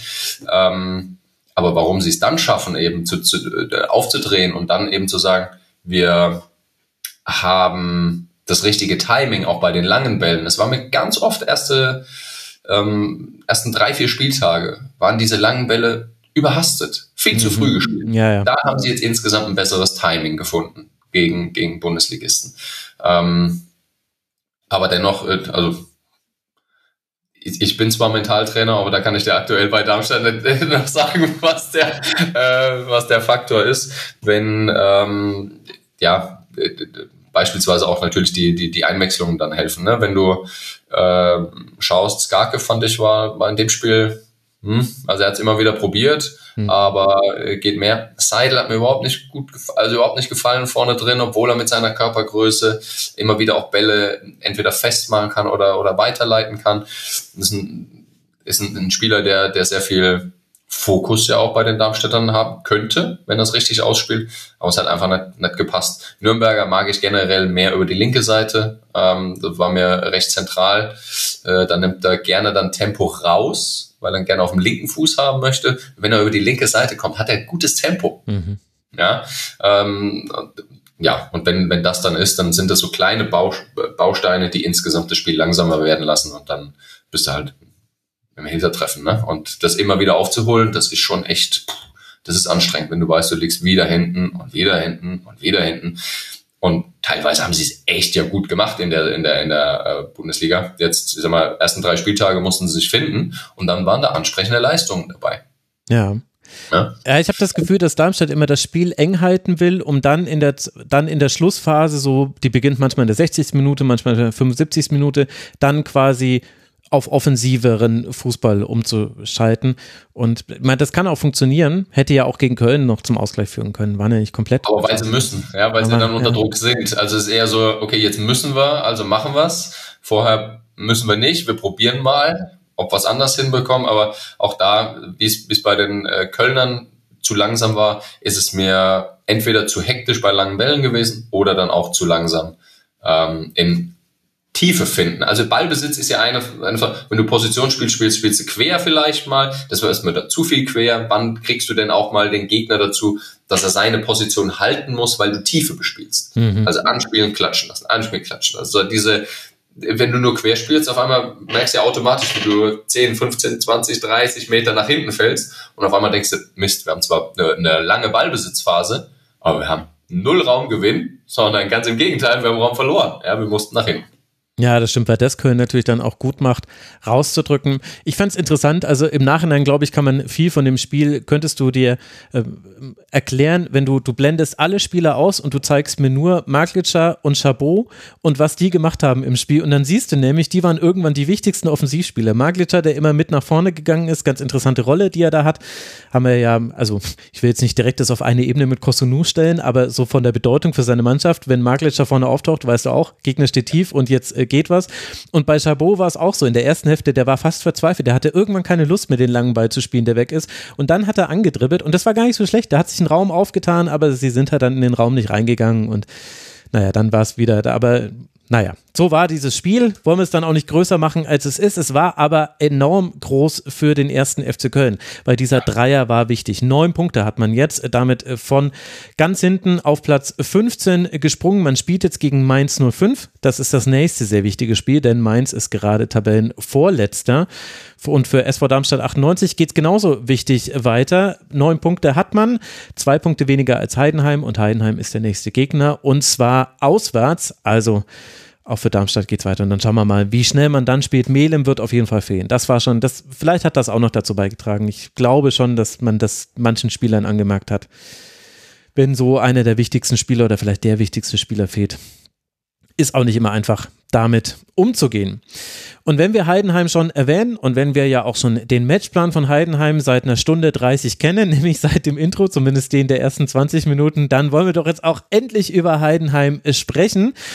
Und wer hätte das zur Halbzeit gedacht, dass es beim 2 zu 1 zwischen den beiden bleiben würde? Leipzig, das unter der Woche schon 2 zu 0 bei Manchester City geführt und dennoch verloren hat, ging mit viel Energie ins Spiel. Openda per Strafstoß und Pausen konnten zum 2 zu 0 treffen. Aber noch vor der Halbzeit verkürzt Benedikt Gimba auf 1 zu 2. In der zweiten Hälfte gibt es dann jede Menge Chancen, vor allem für Leipzig, aber keine Tore.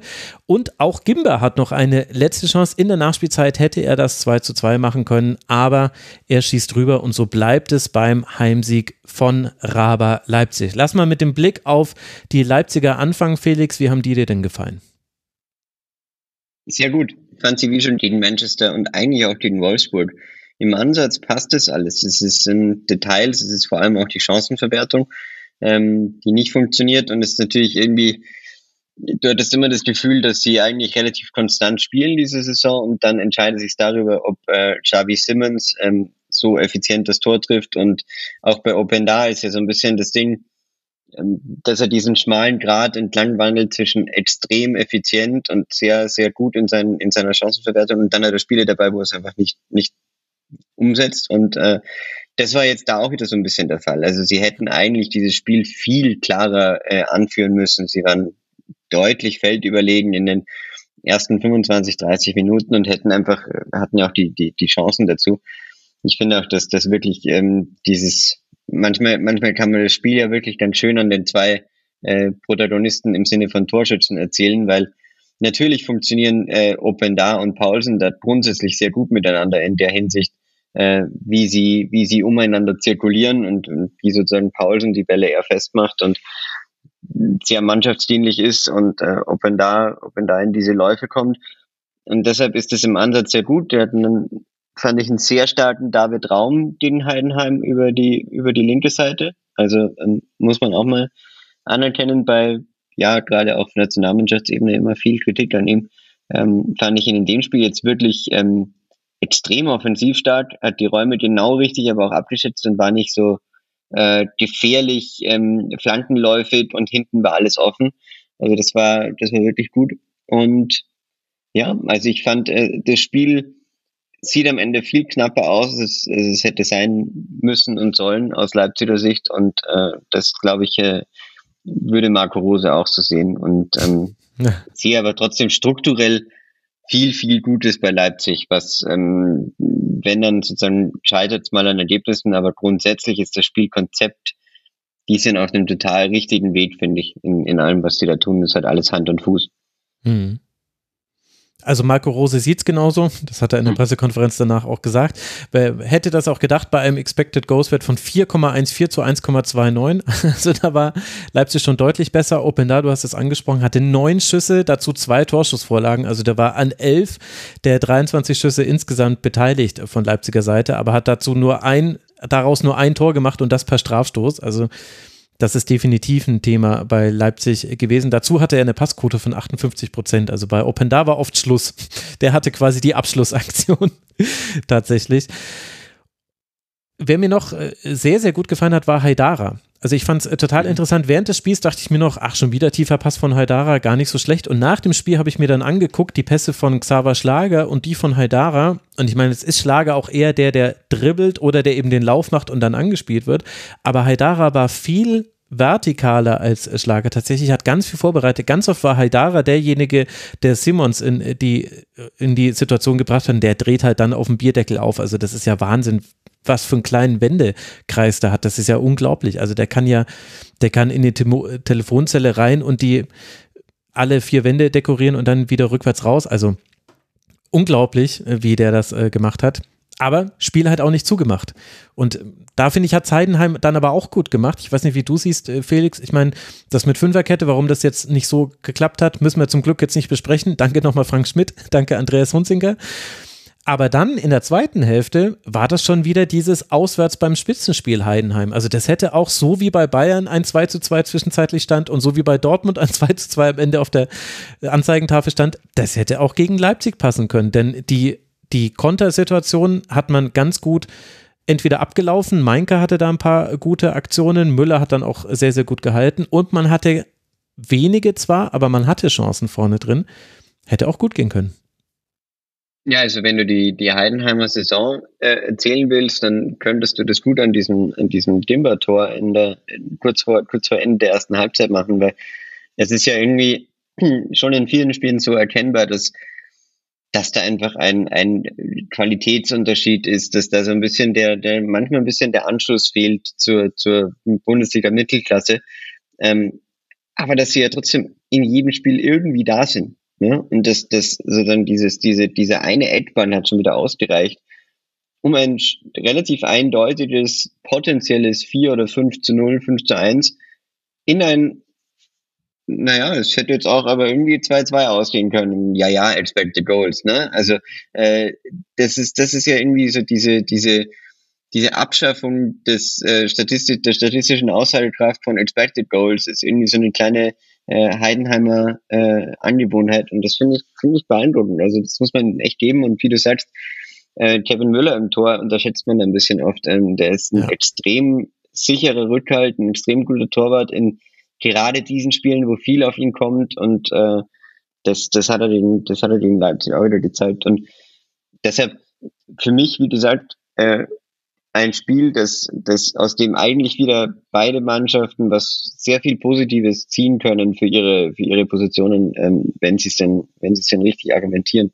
Ne? Und äh, was du gerade angesprochen hast, vielleicht noch ganz kurz zur, zur Leipziger Doppelzeit. Ich finde ja schon, dass die Besetzung, also ich wäre falsch gelegen am Anfang der Saison, wenn du mir gesagt hättest, dass das äh, Schlager Haidara, dass das Duo da ist. Ähm, ich hätte eher wäre wirklich bei Seiwald Kampel gewesen. Äh, aber aber ähm, das ist äh, ja beeindruckend, wie Haidara das, das sich äh, festgespielt hat und, und macht das wirklich extrem stark. Also das, das äh, ja, ja. muss man schon sagen. Ja, es fehlt einem richtig, dass niemand mehr rauskippt auf der 6 auf den linken Flügel à la Maxiano. Das macht ja immer Kevin Campbell. Das ist so ein bisschen sein Signature-Move, den ich wirklich nicht mehr sehen kann. Ich bin ganz froh, dass das jetzt äh, gerade ein bisschen anders ist. Ja, also interessant. Du zu viel Leipzig, ich kann es immer wieder sagen, ja. Max. Also das ist, ja, äh, ja, gut. Das, es hat seine Vor- und seine Nachteile, wenn man fast alle Spiele einer Saison von allen Teams ja. sieht. Äh, den Vorteil bei Heidenheim hat, dass ich jetzt beim nächsten Fünferkettenversuch mal genauer darauf achten werde, wie sie die rechte Schnittstelle zwischen Außenverteidiger und rechtem Innenverteidiger bespielen. Das war für mich die klare Schwachstelle. Auch deswegen musste diese Umstellung erfolgen. Es hat mich gar nicht gewundert, dass das noch in der ersten Hälfte passiert ist. Vor allem, weil du mit Maloney ja jemanden hast, den musst du nur rausziehen aus der Kette und dann hast du wieder deine Viererkette. So war ja Maloney, war der Abwehrchef aber diese, die Abstimmung hat gar nicht gepasst. Äh, das lag aber an verschiedenen Punkten. Also Föhrenbach, äh, manchmal stand er nicht an der richtigen Position. Beim 0 zu 1 war das, glaube ich, auch, dass, äh, da, dass er da zu weit reinrückt. Ach nee, Entschuldigung, es war es 0 zu 2, da war es Traoré der dann zu weit nach innen gerückt ist und Pieringer hilft ihm nicht. Pieringer hat da nämlich gerade auf dem Flügel gespielt. Pieringer und Kleindienst, mal war der eine auf dem Flügel, dann der andere. Ähm, das war eben auch Teil dieser Umstellung, wer da vorne in der Spitze spielt. Und das hat aber Heidenheim nicht gut gemacht. Und auch deswegen hatte Raum immer so wahnsinnig viel Platz. Ich erspare mir hier alle naheliegenden Wortwitze, weil Heidenheim diese Schnittstelle nicht geschlossen bekommen hat, weil immer wieder Spieler reingerückt sind. Äh, Jan-Niklas Beste musste dann immer wieder rausziehen auf Raum, aber der hat dafür drei Schritte gebraucht. Da hat Raum schon lange seine Flanke geschlagen und die waren gar nicht immer so gefährlich. Aber irgendwann fällt da halt dann mal was runter, weil du diese 50-50-Situation dann im Strafraum hast. Also das war, finde ich, Meinka, Föhrenbach in dieser Schnittstelle zusammen noch mit Beste und Pieringer, die da hätten aushelfen müssen, manchmal, wenn Föhrenbach rausgerückt ist. Manchmal ist auch Meinka rausgerückt, als sie dann Viererkette gespielt haben. Äh, Traoré dann später, als sie dann die Seite gewechselt haben. Da hat's gehakt. Und äh, das wird sich, glaube ich, Frank Schmidt auch nochmal ganz genau angucken im Nachgang.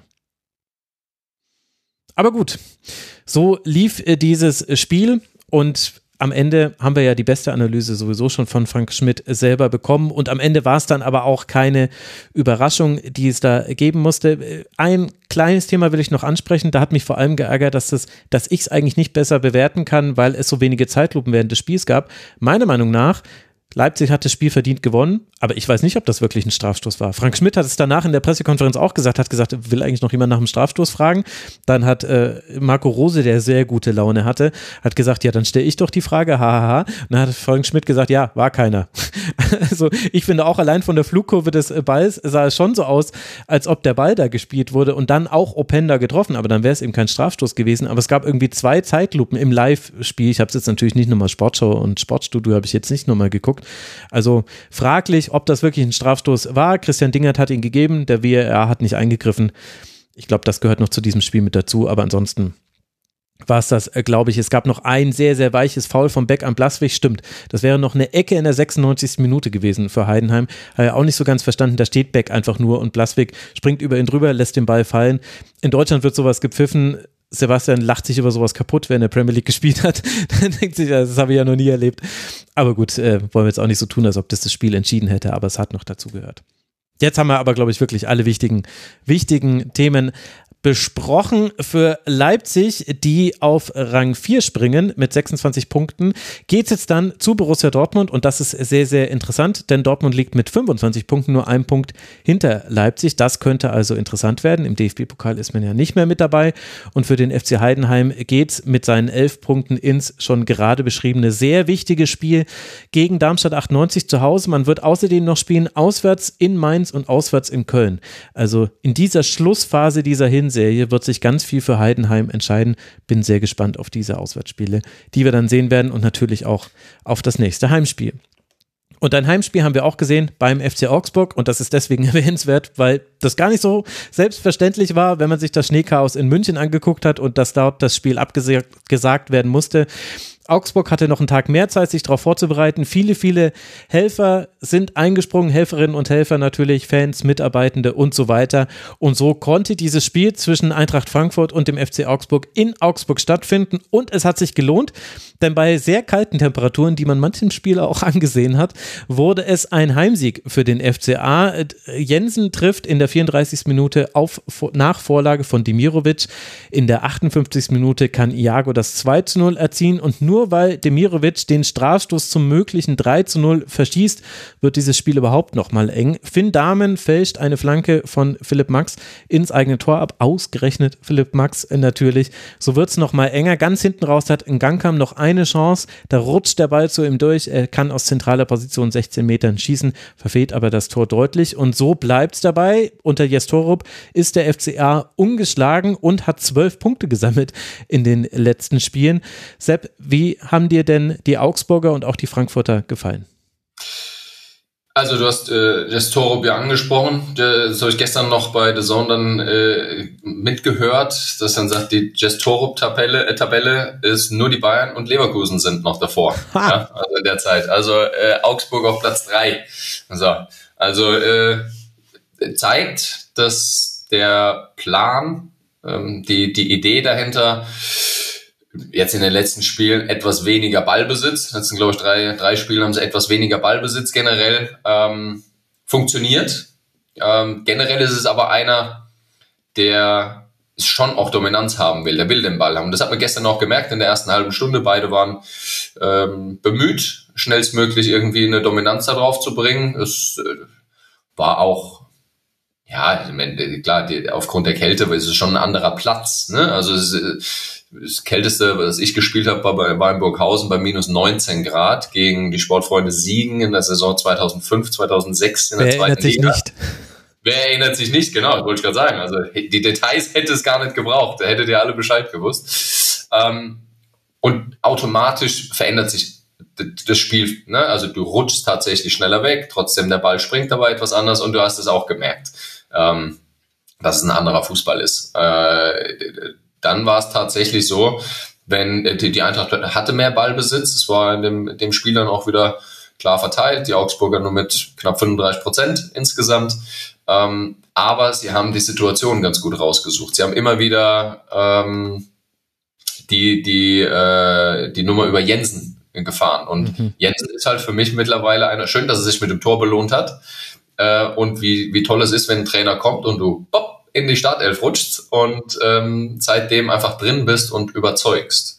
Ja, also es ist nicht nur, dass du sagst, okay, ist ein Trainerliebling, ja, sondern du, du bist ein Trainerliebling, weil er überzeugt. Und ähm, gerade über die rechte Seite ging so viel bei den Augsburgern, ähm, dass mir, das mir sehr gut gefallen hat. Auf der anderen Seite war ich enttäuscht von der Eintracht. Ja, also ja. da war es äh, insgesamt über die 90 Minuten gehen wir gleich noch äh, näher drauf ein. Es war schön, dass Robin Koch auch wieder dabei war, aber es war insgesamt offensiv zu wenig. Genau, aber lass noch kurz bei Augsburg bleiben, denn ich, also ich würde alles unterstreichen, mit Doppelpunkt äh, versehen, äh, was äh, mit Ausrufezeichen versehen, meine ich, was du gesagt hast. Aber auf der anderen Seite habe ich auch Fragen. Also der Storup sagt selber, das war das beste Spiel unter mir und er meinte damit eben auch Zweikampfführung, Pressing, Stress, den man dem Gegner bereitet hat. Stimmt auch alles. Und ich finde auch, dass es ein sehr gutes Augsburger Spiel war. Aber was sagt es denn über den FCA aus, dass man dann trotzdem am Ende nur acht Schüsse hat und vier davon, die aufs Tor tatsächlich gehen. Ist das, also wird das jetzt einfach für immer so sein, dass Augsburg so spielt? Es wird, ich kann mir gut vorstellen, dass es jetzt die nächsten Wochen, ähm, also bis, bis in den Winter auf jeden Fall. Äh, ich gehe fest davon aus, dass in der Rückrunde etwas mehr Ballbesitz dazukommt wieder. Mhm. Ja, das ist ein klarer Anspruch von ihm, dass er ähm, schon asymmetrisch aufbaut. Also er mag ja die, die hat auch in Kopenhagen dann gerne gespielt mit der 4-2-3-1-Variante, aber dann die Außenverteidiger schon mit einzubauen. Allerdings äh, situativ ähm, eine Seite etwas höher zu schieben als die andere, um damit dann in den Halb Halbfeld und der Außenbahn, also über diese zwei Spuren, Überzahl zu schaffen. Das werden wir in der Rückrunde öf öfter sehen. Mhm. Ja, gehe ich fest davon aus. Deshalb, er macht eine, eine, genau das, was ein guter Trainer macht. Er schaut, dass hinten erstmal nicht so viel passiert, obwohl sie immer wieder Tore kassieren. Ja, also es, wie viel 16 Spiele, 16 Bundesligaspiele übergreifend, saisonübergreifend immer wieder, also keine weiße Weste. Mhm. Ähm, natürlich müssen sie daran arbeiten, aber das geht dann logischerweise nicht nur im Defensivverhalten, also wenn du nicht den Ball hast, sondern nimm den Ball, dann passiert ja nichts. Ja, also wenn du wenn du es dann gut ausspielst und das werden wir definitiv in der, in der Rückrunde dann auch sehen. Ich gehe aber fest davon aus, dass wir ein Augsburger Spiel sehen mit im Schnitt zehn, zehn Torschüssen. Ja. Oh, so, ähm, wenn die aber dann auch sitzen, dann kann das auch Spaß machen. Ja, ja, okay, kann es, äh, gebe ich schon zu, aber ich habe schon so viele Augsburg-Spiele gesehen mit sechs Schüssen, mit sieben Schüssen, mit acht ja. Schüssen. Eigentlich hätte ich gehofft, dass das ein bisschen anders wird, weil wenn du die Mirovic und Tietz vorne drin hast, dann ginge das rein theoretisch auch und du hast ja die Gefahr über die Flügel. Äh, gleichzeitig fällt aber auch auf, das war jetzt das zweite Spiel in Folge bei Augsburg. Man hat ja letzte Woche gegen Union auswärts gespielt, wo es irgendwann kein Mittelfeld mehr gab. Irgendwann in der zweiten Hälfte, jeder, jeder Angriff war quasi direkt übers Mittelfeld drüber und äh, und dann hatte jeder auch quasi eine Aktion im Angriffsdrittel, sowohl Augsburg als auch Eintracht Frankfurt. Dabei hätte ich jetzt gesagt, es lag ja gar nicht im Interesse von Augsburg, dieses Spiel so wild werden zu lassen. Man hat relativ früh in der zweiten Hälfte 2 zu 0 geführt. Warum ist das passiert, deiner Meinung nach? Also ich glaube, das liegt auch in der Mannschaft noch. Ähm, mhm. Diese da ist, glaube ich, auch Enrico Maaßen fast schon, wenn er sagen, gescheitert. Das ist, äh, er wollte ja auch Ballbesitz mit reinbringen und etwas mehr Dominanz noch mit dabei haben. Aber die Mannschaft hat auch das klare Signal gegeben, hey, das, wir können was anderes auch ganz gut. Ja, und äh, wir können auch gern mal das Mittelfeld überbrücken, obwohl du halt jemanden hast. Retschbitschei ist jemand, der gut auf zweite Bälle geht, der das, ähm, ich sag mal, antizipiert, der, der trägt den Ball gut, Das finde ich ist eine, ist eine große Stärke von ihm. Mit Niklas Dorsch jemand, der das ganze Spiel auch diktieren kann. Das sollte insgesamt, glaube ich, im Fokus stehen in der, in der Rückrunde, ähm, das besser einzubauen, den Ball wirklich flach zu tragen und nicht über, über die, über die Luftvariante. Ähm, dennoch finde ich, kann auch Elvis Rex Bitschei, wenn er sieht, äh, Ball wird lang geschlagen, dass er recht schnell in der Position ist, um, um, um den zweiten Ball abzufangen. Ja, äh, also da, da liegt schon auch eine Augsburger Stärke drin, äh, wenn du auch die Körpergröße hast, du hast Tietz vorne drin, ähm, macht es schon auch mal Sinn, mit einem langen Ball zu agieren. Und wir sprechen viel über Taktik, wir sprechen viel über Statistiken, aber eins ist ganz, ganz wichtig. Womit fühlt sich die Mannschaft wohl? Das ist ein, ein, ein psychologischer Faktor, der unterschätzt wird, der nicht zu messen ist, also ist nicht messbar, was, was das, was, was Körperspannung aus, ausmacht. Ja, was automatisch durch Körperspannung Konzentrationslevel anders ist. Das ist für viele nicht greifbar, damit gar nicht so wichtig oder zu sagen, ach komm, kneißelt sei ruhig. Ja, ähm, nee, es ist, wenn eine Mannschaft sich wohlfühlt mit dem Spielplan und mit dem Match, mit dem mit, mit Matchplan, sagt man. Ne? Spielplan ist immer was anderes. Ähm, und Matchplan, und dann hat es schon mal eine Auswirkung. Und dann nehme ich das auch gerne in Kauf, dass ich da vielleicht mal öfter einen langen Ball spiele. Dennoch, es gibt den Zusatz, Jess Torb möchte, möchte auch Ballbesitzphasen und ich bin mir sicher, wir werden keine 35% Ballbesitzphasen mehr in der Rückrunde so oft sehen. Wir werden deutlich mehr. Ähm, keine 50% aber Anfang, Mitte 40 Prozent wird es deutlich mehr. Und damit werden wir auch hochgerechnet ähm, mehr Ballträgerphasen durchs Mittelfeld sehen. Mhm. Ja, ich bin mal gespannt. Also bisher ist ja so der Signature Move die, die Verlagerung aus dem Halbraum oder vom Flügel ja. auf den anderen und dann von dort wird dann die Angriffsaktion gestartet. Bin mal gespannt, ob sowas auch mal flach stattfindet oder ob es dafür vielleicht auch mal andere Möglichkeiten gibt. Sind da. Genau. Und weil nämlich rein theoretisch sich der Gegner eigentlich darauf ganz gut vorbereiten kann. Also du weißt bei Augsburg, auch wenn sie jetzt besser und stabiler spielen, du weißt sehr genau, was du bekommst und könntest dementsprechend auch reagieren. Das hat die Eintracht nicht geschafft und da möchte ich dir kurz ein, ein äh, beziehungsweise Felix möchte noch kurz was einwerfen. Oder geht es schon um die Eintracht? Nee, nee, geht um die Eintracht. Gut, dann lass mich erst Go etwas ahead. vorlesen, was Blood Orange bei uns im Forum äh, geschrieben hat. Denn er schreibt, und Sebastian, du darfst mal als erster darauf reagieren.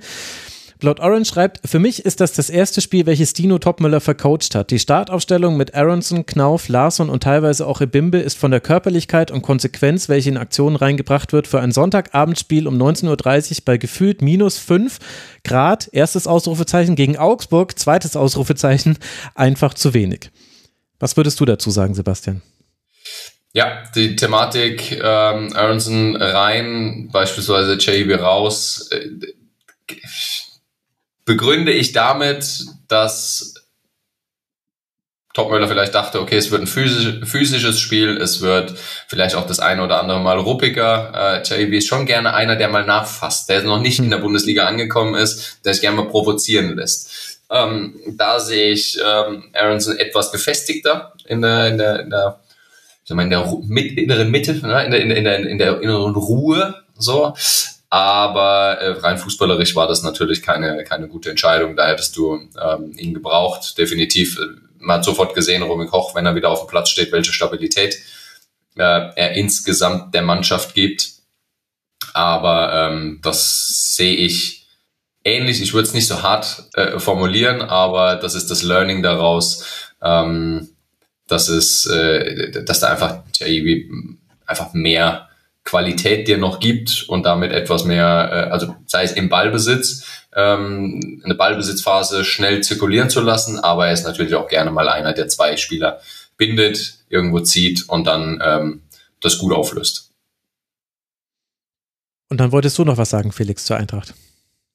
Ja, ich finde, äh, ich fand ein bisschen interessant, dass sie, dass sie in dem Spiel wieder sozusagen aus ihrer, aus ihrer Entwicklung ein bisschen rausgefallen sind, weil ich hatte sie zuletzt in Union gesehen, ähm, wo sie eigentlich total viel Dominanz ausgestrahlt haben im Mittelfeld, ne? wo sie das so, so sich reinentwickelt haben in diese fußballerische dominante Rolle und ich, ich habe das dann total vermisst in Augsburg.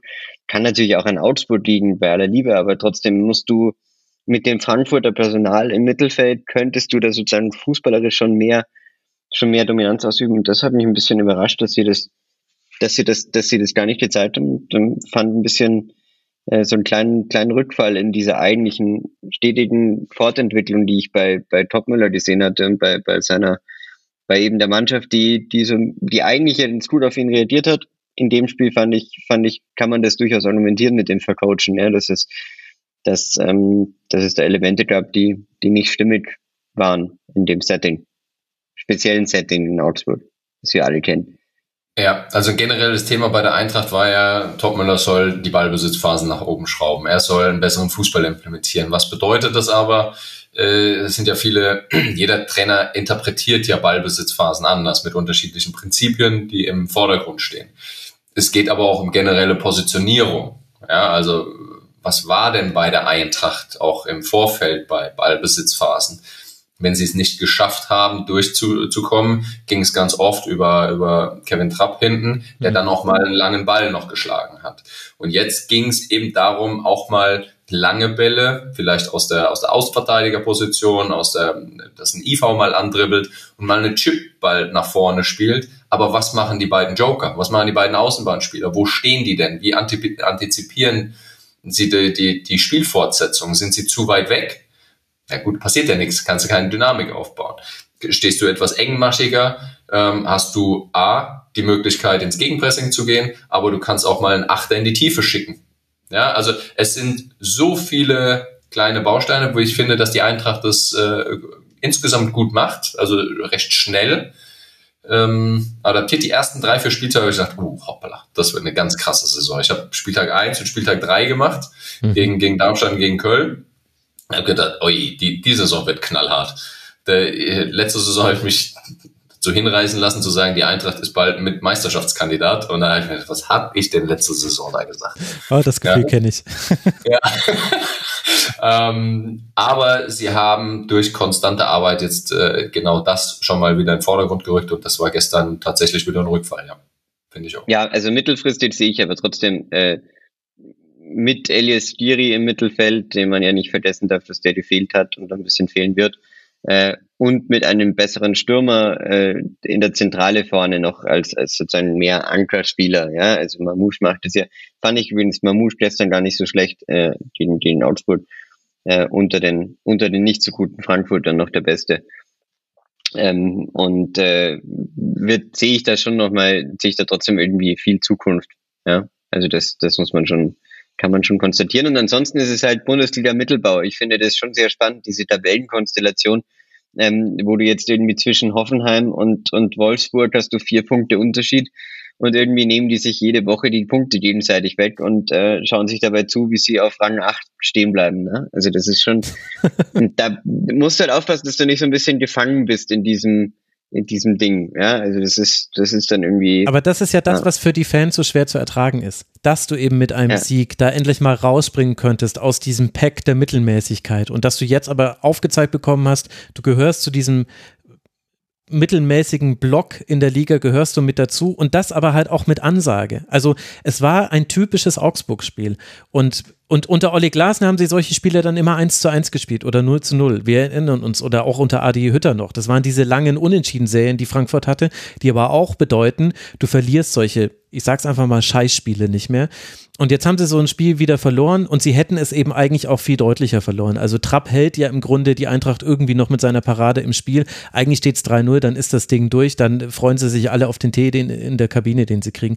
Und das ist, glaube ich, der Grund, warum in der Debatte unter Fans dann eine gewisse Emotionalität mit dabei ist, weil Augsburg hat nichts Überraschendes gemacht und dennoch hat es so deutlich gegen Eintracht Frankfurt gereicht. Ja, also nach wie vor tue ich mich schwer mit dem Wort vercoacht, denn man muss ja auch noch festhalten, Elis Giri hat gefehlt, der ja. der wirklich im Mittelfeld diese Freiheit gibt aus Eintracht-Sicht, damit Hugo Larsson nach vorne ziehen kann. Und der besticht ja durch diese Läufe, ich meine, Skiri ja auch, aber Skiri hat nochmal diesen Blick, um die defensive Absicherung zu machen. Und das musste Larsson gestern alleine machen.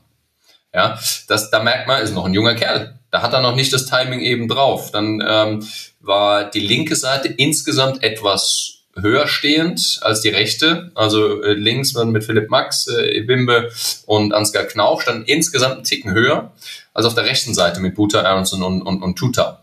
Ja? Und das aber zu kombinieren, das Verbindungsglied da zu sein, war schon eine enorme Aufgabe für Hugo Larsson. Und da hat man gemerkt, wie wichtig Skiri auch nochmal für diese Mannschaft ist, der jetzt nicht diese Performance der Kölner, also offensichtlichen Performance für, aus, aus Kölner Zeiten geliefert hat bis dato, aber so wichtig für die Balance ist. Ja, total. Das ist einer der besten, äh, sozusagen unterschätztesten Bundesligaspieler weiterhin für mich äh, in seiner in seiner Brillanz. Ich habe das, das ich habe gerade schon gesagt, dass ich sie in Union gesehen habe und ich fand, das war unglaublich faszinierend, wenn wenn Skiri am Ball ist, wie er es schafft, dass ein Spiel den Rhythmus wechselt und da so eine, so eine, so eine Ruhe einkehrt auf dem Platz. Das ist frappierend und ich glaube, das fehlt jeder Mannschaft, wenn sie wenn sie so jemanden in der Zentrale hat und der dann, der dann wegfällt, das ist ungut. Und deshalb.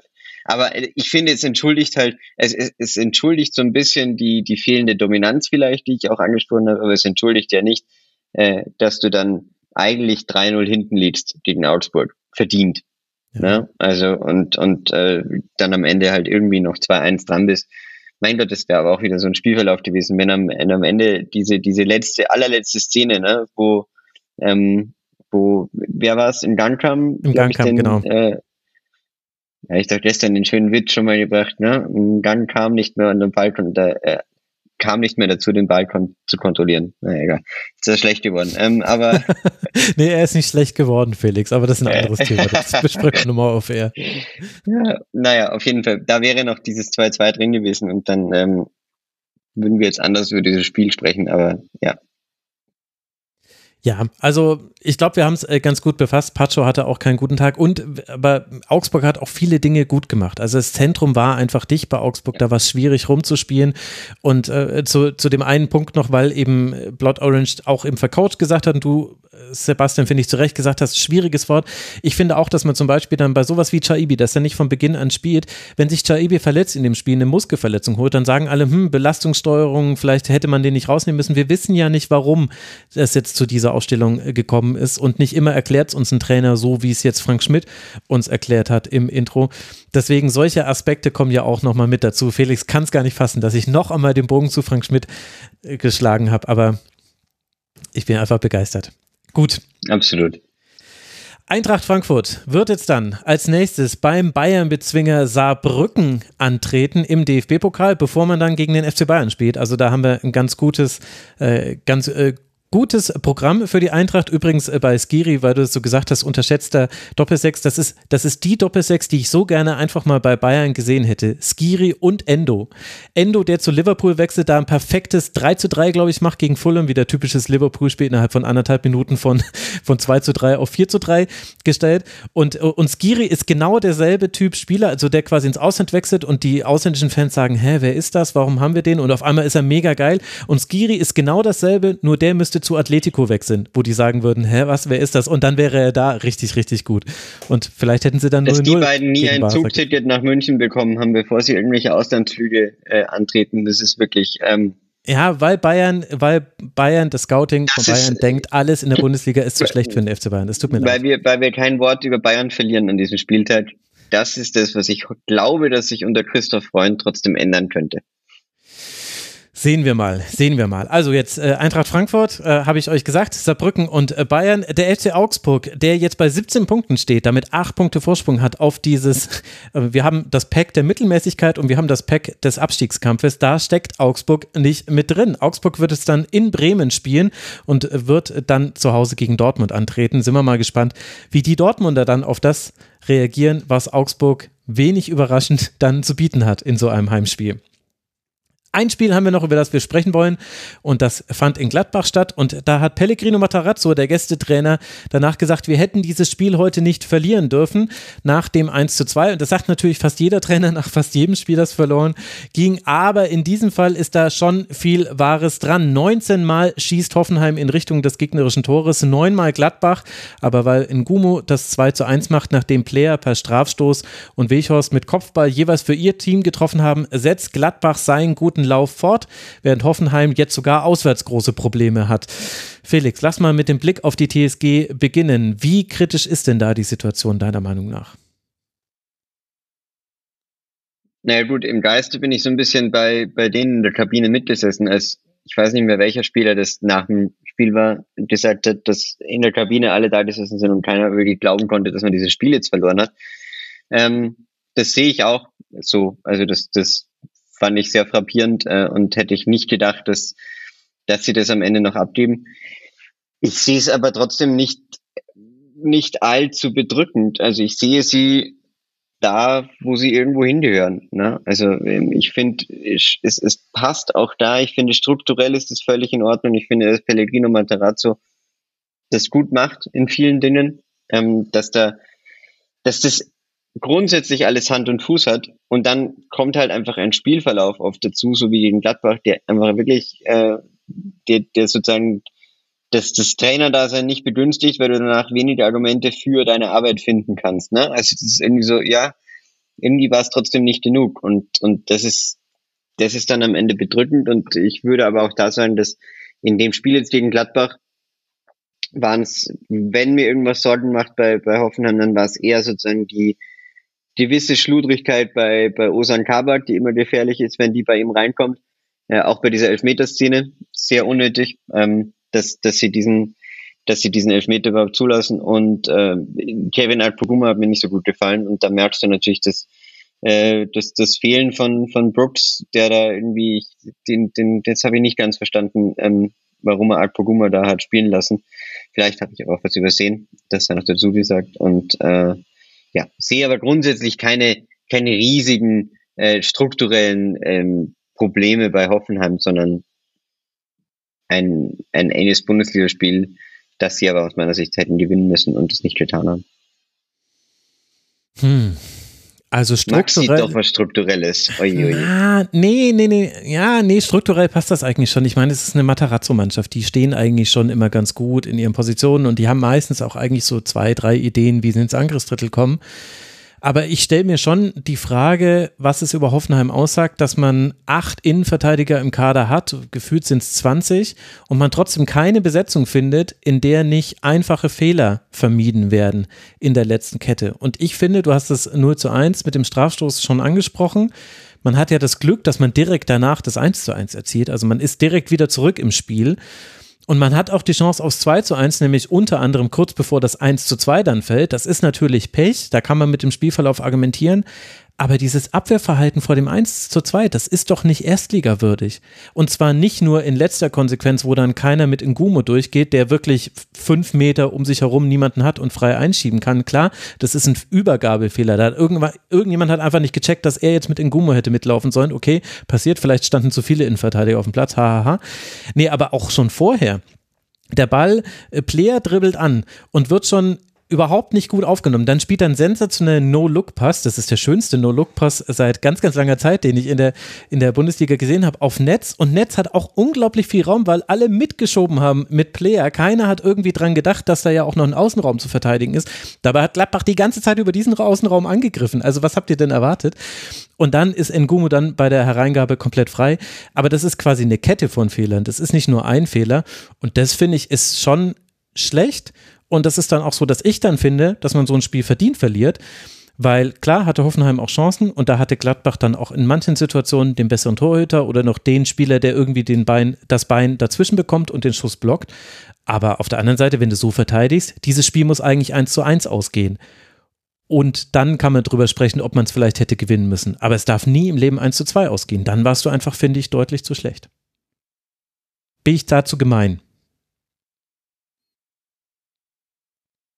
Nee, also ich finde bei dem, bei dem zweiten Gegentor, da gebe ich dir recht. Das, äh, das ist wirklich ähm, sehr, sehr amateurhaft verteidigt, da einfach nicht mitzuschieben. Und ähm, dann ist es auch nicht, dann, dann brauchst du eigentlich auch nicht, nehme ich meine Kabinenrede wieder zurück, dann kannst du in der Kabine auch nicht sitzen und das, äh, das gehört dann dazu.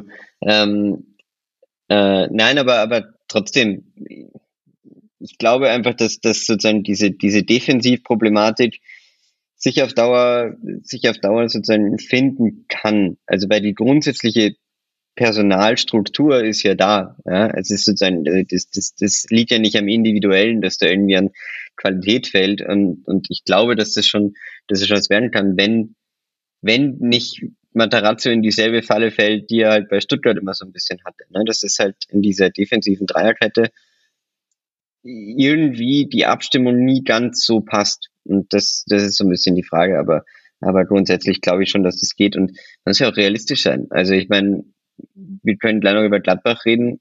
So schlecht waren sie dann nicht. Äh, sie haben es vor allem teilweise, teilweise überraschend ja. gut geschafft, fand ich, nach, nach anfänglichen Problemen, äh, wo du gemerkt hast, okay, denen ist jetzt äh, auf einmal aufgefallen, dass sie ja ohne Jordan da vorne spielen und äh, keinen, keinen Zielspieler mehr haben. Also das fand ich so die erste, die erste halbe Stunde ist ja auffällig, dass irgendwie so ein paar Bälle geflogen sind, wo du dann gemerkt hast, ah ja, nee, Freunde, das, das kann er nicht da vorne, der Gumo. Den, den festmachen, das, das wird nichts. Ähm, und dann sind sie eher in diese Läufe gekommen und dann, dann wurde es besser und dann kam da auch, kam da auch mehr Spielfluss zustande und ähm, ja, deswegen ist es aber in Ordnung, wenn du dann halt, dann, dann verlierst du so ein Spiel. Es war eigentlich ein klassisches Unentschieden, wenn man dazu will. Ja, also eigentlich ein, ja. Ein, ein schönes Beispiel für Nein, ein 2 Es gibt kein Klasse, es gibt immer einen verdienten Sieger. ja, die Ergebnisse sind immer verdient. ja, ja Ted Lasso sieht das gut. ähnlich. Ja, oh, gut, ihr habt hier unentschieden. Ja, also ich meine, wenn wir, du hast ja eigentlich die Frage gestellt, ob ich was Strukturelles sehe bei Hoffenheim. Da finde ich, gibt schon eine Fußnote, die man an dieses Spiel machen will. Ich würde das Thema nicht aufmachen, aber Stach war der wichtigste Offensivspieler für Hoffenheim. Stach spielt auch generell sehr, sehr gut, gerade in einem eher durchschnittlichen Hoffenheim. Also zusammen mit Weghorst und Baumann ist Stach eigentlich so die Konstante vom Leistungsniveau her. Trotzdem waren ganz viele Aktionen, die interessant wurden, die kamen, weil Stach mit vorgerückt ist. Und da ist die Frage, wer sichert ab? Und ich konnte es jetzt nicht immer sehen, Kameraposition war, war, nicht so perfekt, aber da haben wir es eben nicht so wie bei Bochum zum Beispiel, dass Masovic dann wie an einer unsichtbaren Schnur gezogen auf die Sechs vorrutscht. Sondern meiner Meinung nach gibt es da keine klare Absicherung. Das ist schon so ein strukturelles Thema, glaube ich, bei Hoffenheim, wobei sie das ja auch schon anders gelöst haben. Also es hat ja auch mit der gelben Karte für Prömel zu tun dass der jetzt nicht gespielt hat und Stach da quasi alleinige Sechs war. Aber ich finde, da gibt es ein Thema, über das man sprechen kann. Genauso wie natürlich die Frage Go auf dem linken oder auf dem rechten Flügel. In dem Spiel hat es insofern war es gerechtfertigt, dass er links gespielt hat, weil Schade Rabek auf rechts ein richtig, richtig gutes Spiel gemacht hat. Also den hätte man einfach nicht draußen lassen wollen. Im Nachhinein, der hat die Chance von Bayer vorbereitet, die das 1-0 hätte sein können, direkt in der Anfangsphase. Direkt danach hat er gegen Neuhaus äh, riesig gerettet. Also der hat ein richtig, richtig gutes Spiel gemacht auf beiden Ecken, an beiden Enden des Feldes. Und das hat aber halt auch Gladbach gemacht. Und das haben auch viele Spieler bei Gladbach gemacht. Wenn es so quasi um einen Spieler geht, der sowohl defensiv als auch offensiv gut war, dann muss man oder darf man wieder über Rocco Reitz sprechen. Das ist unglaublich. Der hatte die meisten Tacklings, die meisten Interceptions, die meisten Clearances, die meisten geblockten Schüsse. Drei Schüsse allein hat er geblockt und war aber auch noch in fast jeder Offensivaktion, zumindest vorne im Angriffsdrittel. Also der hat jeden Lauf hat der gemacht. Unglaublich, was der noch für eine Energie hat. Also der hat definitiv nicht den ganzen Samstag Schnee geschippt, das kann ich euch sagen. Als ich dieses Spiel irgendwann nachts gesehen habe, dachte ich mir ja, so viel Kraft hätte ich gerne noch. Also Gladbach hat auch viele Dinge gut gemacht. Rocco Reitz ist eins davon. Welche Dinge sind vielleicht noch erwähnenswert, Felix? Mir fällt jetzt gar nicht mehr so viel ein, wenn du mich jetzt so direkt fragst. Ich bin, äh, nein, ich bin bei, ich bin bei Gladbach äh, also ich bin, ich bin immer ein bisschen überrascht davon, äh, wie sie sich jetzt wirklich, ich hätte ihnen ehrlich gesagt nach den ersten Saisonspielen nicht zugetraut, dass sie sich so fangen. Also das, ähm, das, das vor allem, das merkst du dann auch, wenn, wenn, wenn Spieler wieder gut in Form kommen. Ich finde Netz sehr gut links. Ich fand, äh, Player ist in der Form, in der man ihn eigentlich kennt und ich hatte ehrlich gesagt vermutet, dass das, dass das gar kein Leistungsloch ist zu, zu Saisonbeginn, sondern das ist einfach so ein bisschen so eine, naja, vielleicht geht da auch gar nicht mehr so viel mehr. Ne? Und, und das, das zu sehen, fand ich dann schon sehr beeindruckend und äh, wie, wie sie sich da jetzt zurückgekämpft haben. Und da muss ich, da muss ich schon sagen, das hat der Seoane, hätte ich, hätte ich ihm jetzt nicht so zugetraut, das in diesen, in dieser ersten Saisonphase noch so rumzu, rumzudrehen. Und da war ja auch so ein bisschen dieses so, die ersten vier Spiele, weiß ich noch, also ein bisschen FC Arsenal-likes äh, Trust the Process äh, Thema, ne? was so in Gladbach so, ja, und die, die Fans äh, skandieren und, und alles wird schon irgendwie werden, aber in Wahrheit habe ich von einigen Leuten, denen ich, denen ich zutraue, bei Gladbach viel, äh, viel Wissen zu haben, eher so gehört, dass die alle Richtung Abstieg denken. Ähm, und das finde ich schon beachtlich, dass sie es jetzt mit dieser Dreier-Serie geschafft haben, da rauszukommen und sich so auszuspielen. ist nicht, ist nicht, äh, ist nicht automatisch und äh, sicher nicht selbstverständlich und muss man ihnen, muss man ihnen anerkennt, äh, anerkennt zugestehen. Ja, vor allem, weil es eben gerade diese Spiele waren, die Gladbach früher oft noch verloren hat. Deswegen nehme ich da eben auch eine gewisse Euphorie im Gladbach-Umfeld wahr, dass man gerade so ein Spiel noch gewinnt es gibt immer noch Dinge zu kritisieren. Also von Player, der in fantastischer Form ist, ist man vielleicht auch ein bisschen zu abhängig. Also der spielt ja auch den Pass vor dem Assist, vor dem 2 zu 0 und das 1 zu 0 erzielt er selbst per Strafstoß und holt er auch selbst raus. Wird ja auch gefault von Kabak in der Szene. Aber der war an fünf von neun Torschüssen beteiligt von Gladbach. Also sehr wichtig. Dann hast du schon angesprochen, die tiefe Option hat gefehlt. Natürlich verletzungsbedingt. Also da kann jetzt niemand äh, was dafür. Und Gladbach hatte schon auch in diesem Spiel wieder so eine Phase, wie man es aus früheren Gladbacher Zeiten kennt, nämlich eine Passivität. Also nach dem 1 zu 1 sind sie wieder in so ein tiefes 5-3-2 gefallen, wo sie eigentlich kaum Entlastung geschaffen haben. Und das war so das alte Gladbach. Und das neue Gladbach ist dann aber die Riesenchance zum 1 zu 2 irgendwie verhindert und dann im Gegenzug das 2 zu 1 gemacht. Und dieses Spiel dann, dann aber auch sehr souverän, wie ich finde, nach Hause gebracht. Also ja, interessant, was da passiert. Äh, aber wie gesagt, es gibt ganz viele Themen. Also ich finde, allein zu Gladbach könnte man jetzt eine Stunde reden. Also Honorar, wie der defensiv, also so, der, der hat so tolle Ideen. Und manchmal steht er so falsch, dass sogar ich es sehe. Und das ist ein Problem. Ich sollte solche Dinge nicht erkennen können. Dann sind es nämlich nur kleine Fehler. Gleichzeitig spielt Gladbach manchmal ein richtig schönes Pressing. Richtig gut, richtig toll. Hoffenheim hatte aber auch ein so gutes Gespür dafür, vor allem in der ersten Hälfte, wann sie einfach sagen, oh, ihr steht uns gerade ein bisschen zu gut. Wisst ihr was? Wir schlagen jetzt lang auf Weghorst und gucken euch jetzt allen zu, wie ihr alle erstmal nach hinten schiebt und versucht irgendwie den zweiten Ball zu sichern. Da ist gar nicht so viel draus entstanden, weil das dann Gladbach gut gemacht hat. Äh, Friedrich, Elvedi, Skelly waren da eine ganz gute Reihe hinten drin, also vor allem Elvedi und Friedrich. Elvedi musste allerdings dann auch irgendwann raus in der 54. Minute, hat man aber gar nicht so sehr gemerkt. Positiv bei Gladbach. Aber also total interessantes Team und ich könnte euch aber bei Gladbach, Gladbach ist für mich die Chimäre der Bundesliga. Ich kann euch nicht sagen, wo ich die hinpacken soll. Die sind manchmal ganz fantastisch, manchmal ganz fürchterlich schlecht. Und ja, irgendwie ist es dann halt wahrscheinlich Platz 10. Also vielleicht sind sie schon da, wo sie gehören. Aber ja, interessantes Spiel. Es geht jetzt dann weiter für Gladbach. Zu Hause im DFB-Pokal gegen den VfL Wolfsburg und dann wird man beim ersten FC Union antreten. Und für die Hoffenheimer, die bei 20 Punkten bleiben und auch auf dem sechsten Tabellenplatz bleiben dürfen, weil ja alle dahinter, die nah genug dran waren, nämlich Frankfurt, nicht gewinnen konnten. Für Hoffenheim geht es jetzt ins Heimspiel gegen Bochum. Und dann kommt ein Auswärtsspiel gegen Rasenballsport Leipzig. Und was hier jetzt noch kommt, ist nur noch eine Kategorie, nämlich unsere Spieltags-Awards. Wir wollen küren MVP, Unsung Hero und Moment des Spieltags. Jeder von uns hat dazu was mitgebracht. Ich freue mich schon sehr auf eure Vorschläge und kann gleich beginnen mit einem, den Juvi im Forum gemacht hat.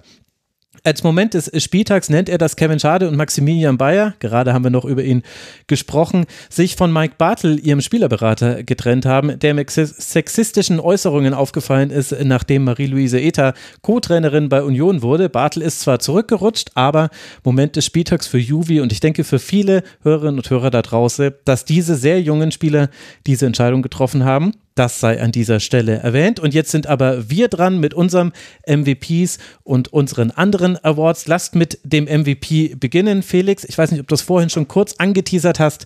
Wer ist denn dein Most Valuable Player dieses Spieltags? Drumroll. Äh, nein, äh, mein MVP des Spieltags ist eben mein MVP auf der bisherigen Saison, äh, ist Granit Xhaka.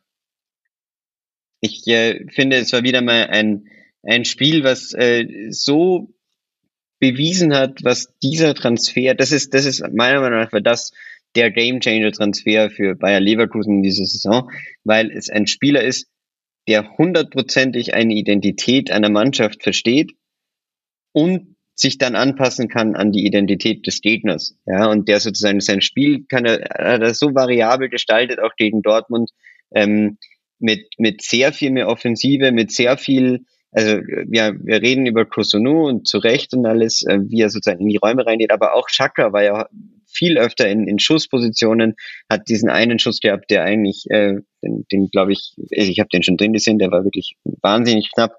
Und äh, hat sozusagen, er ist so gut darin zu erkennen, was diese Mannschaft heute von ihm braucht mittlerweile in dieser Phase seiner Karriere. Und das verbindet er noch mit, mit diesem Element, was ich total beachtlich fand, äh, dass die 1-0 in, in Rückstand geraten und absolut zero ändern von ihrem Plan, sondern dass die einfach genau so weitermachen. Und das ist was, was mich sehr an, äh, an Arsenal in der letzten Saison erinnert, in dieser Anfangsphase, wo auch Chaka fähig war, sozusagen, ist mir völlig wurscht, ob wir hier 1-0 in Rückstand geraten. Wir spielen einfach so weiter und wir haben dieses Talent zur Dominanz und wir können spielen und wir können spielen und wir machen einfach weiter und es wird irgendwann passieren. Und das finde ich ist, ist äh, sehr beachtlich und diese Rolle Woche für Woche so zu spielen, wie er sie im Moment spielt, bisher auch ohne äh, einen typischen Granit Xhaka, ups, da regnet es aber schon irgendwie von hinten auch nochmal ungeholzt ähm, Moment und äh, eine, eine unnötige rote Karte, finde ich, finde ich wahnsinnig beachtlich und deshalb ist er mein MVP des Spieltags und dieser bisherigen Saison, da ich zum ersten Mal im Rasenfunk bin in diesem ja. Jahr. Ja. Ein flammendes Plädoyer. Platz 4 der laufstärksten Spieler in dieser Saison. Das geht so ein bisschen unter. Nur Maloney, Barrero und natürlich Skiri sind noch mehr gelaufen bisher als Granit Xhaka. Und es gab mal ein sehr interessantes Interview von Javi Caceres in der Süddeutschen Zeitung mit Xabi Alonso. Da hat man vielleicht auch gemerkt, dass es ein Vorteil ist, dann so jemanden wie Alonso in seiner Landessprache interviewen zu können. Da hat Alonso zum Beispiel erzählt, wie er die Sechserrolle interpretiert. Und er hat gesagt, du musst immer genau, du musst immer zählen. Du musst immer wissen, wie viele sind auf welcher Seite, sind jetzt gerade sechs auf der einen Seite, vier auf der anderen Seite und dann musst du in die richtige Dr Richtung aufdrehen.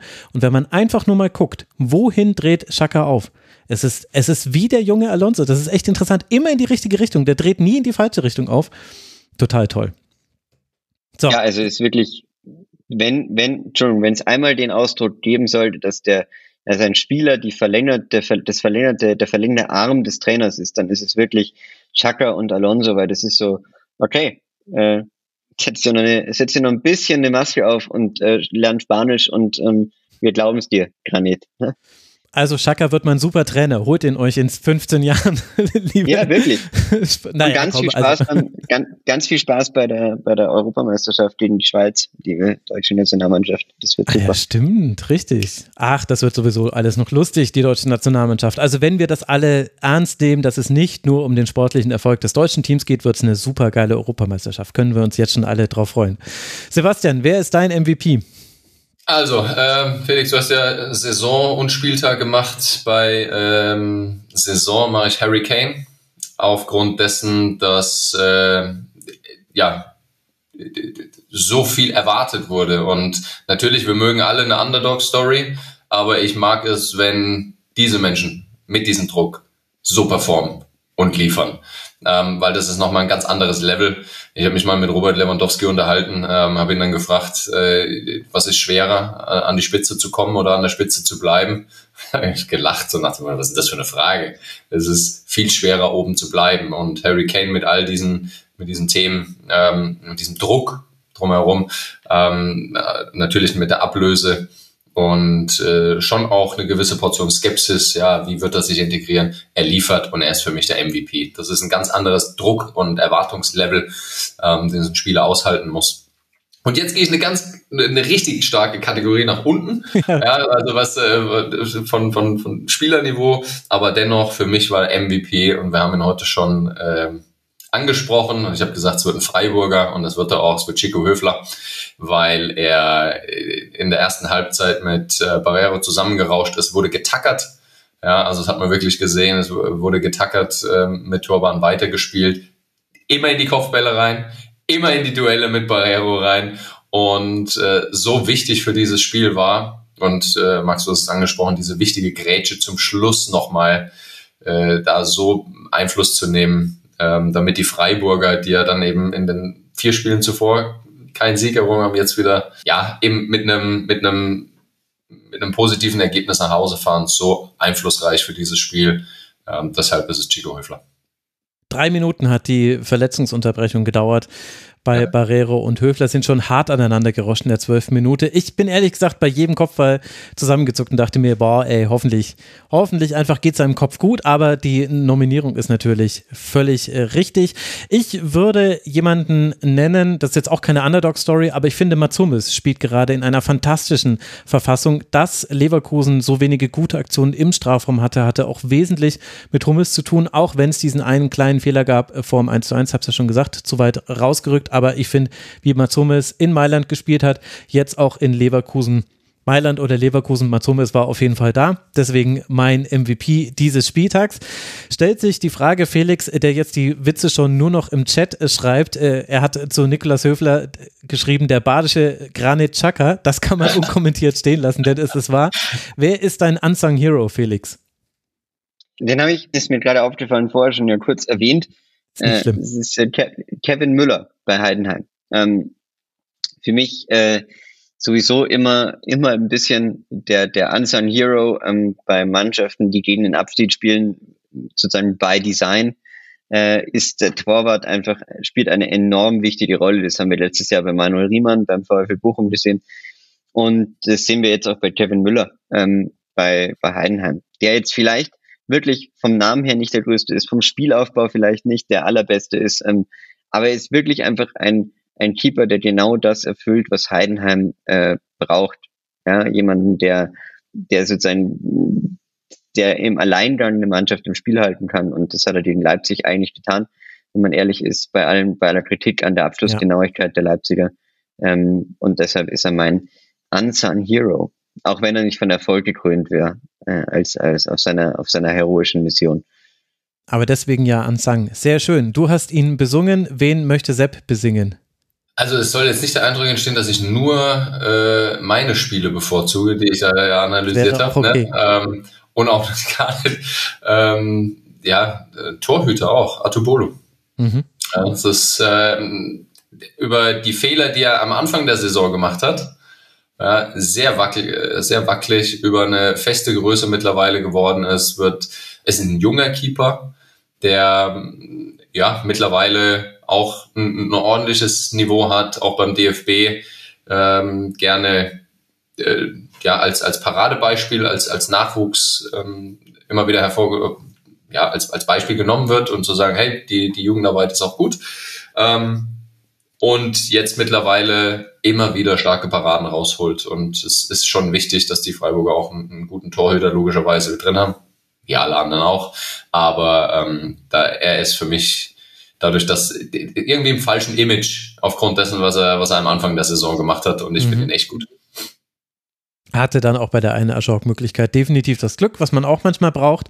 Genau. Ich musste jetzt umdisponieren, weil ich hatte erst Karasor als Unsung Hero, dann habe ich den selber aber total besungen, das war schon klar. Dann hatte ich Kevin Müller als Unsung Hero, den hat mir Felix weggeschnappt, aber habe ja alle neuen Spiele gesehen und ich habe zwar vorhin schon mal kurz über ihn gesprochen, aber Amadou Haidara würde ich dann tatsächlich als meinen Unsung Hero nehmen. Einfach super, super Spiel gemacht, habe es schon vorhin ausführlicher erklärt, deswegen muss ich da jetzt gar nicht ins Detail gehen. Und damit bleibt nur noch der Moment des Spieltags. Felix, was war dein Moment des Spieltags, außer natürlich hier im Rasenfunk zu sein. Das ist immer der Moment des Spieltags, wenn ich hier bin.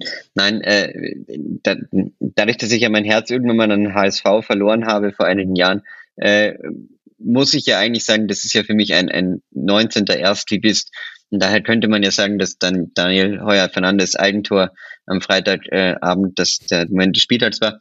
Nein, bei aller Ernsthaftigkeit, ich finde, wir haben vorher auch schon drüber geredet, deshalb brauchen wir gar nicht lang dazu ausführen. Ich finde, dass dieser nicht gegebene Elfmeter für Leverkusen ähm, mein Moment des Spieltags ist, weil er doch massiven Einfluss haben könnte auf diesen Saisonverlauf. Also es kann halt, Bayern hat jetzt nicht gespielt, das vergessen ist alle, aber es kann halt sein, dass dieses eine Unentschieden jetzt wieder reicht, um die Tabelle so umzudrehen, dass Bayern auf einmal vorne ist, äh, was, was vielleicht einen Einfluss haben kann. Ich glaube, dass wenn Leverkusen mit diesem Elfmeter dieses Spiel gewonnen hätte ähm, gegen Dortmund, dann, dann wären sie weiter in dieser Anführerrolle geblieben. Mit einer Bayern-Niederlage gegen Stuttgart wäre dann ein Punkteabstand entstanden. Und so ist natürlich alles ein bisschen, das halt zwei Punkte, die mal irgendwo verloren gegangen sind. Und deshalb äh, die Auswirkungen dieses kleinen Momentes könnten größer sein. Der Bayern-Dusel, jetzt auch in Leverkusen.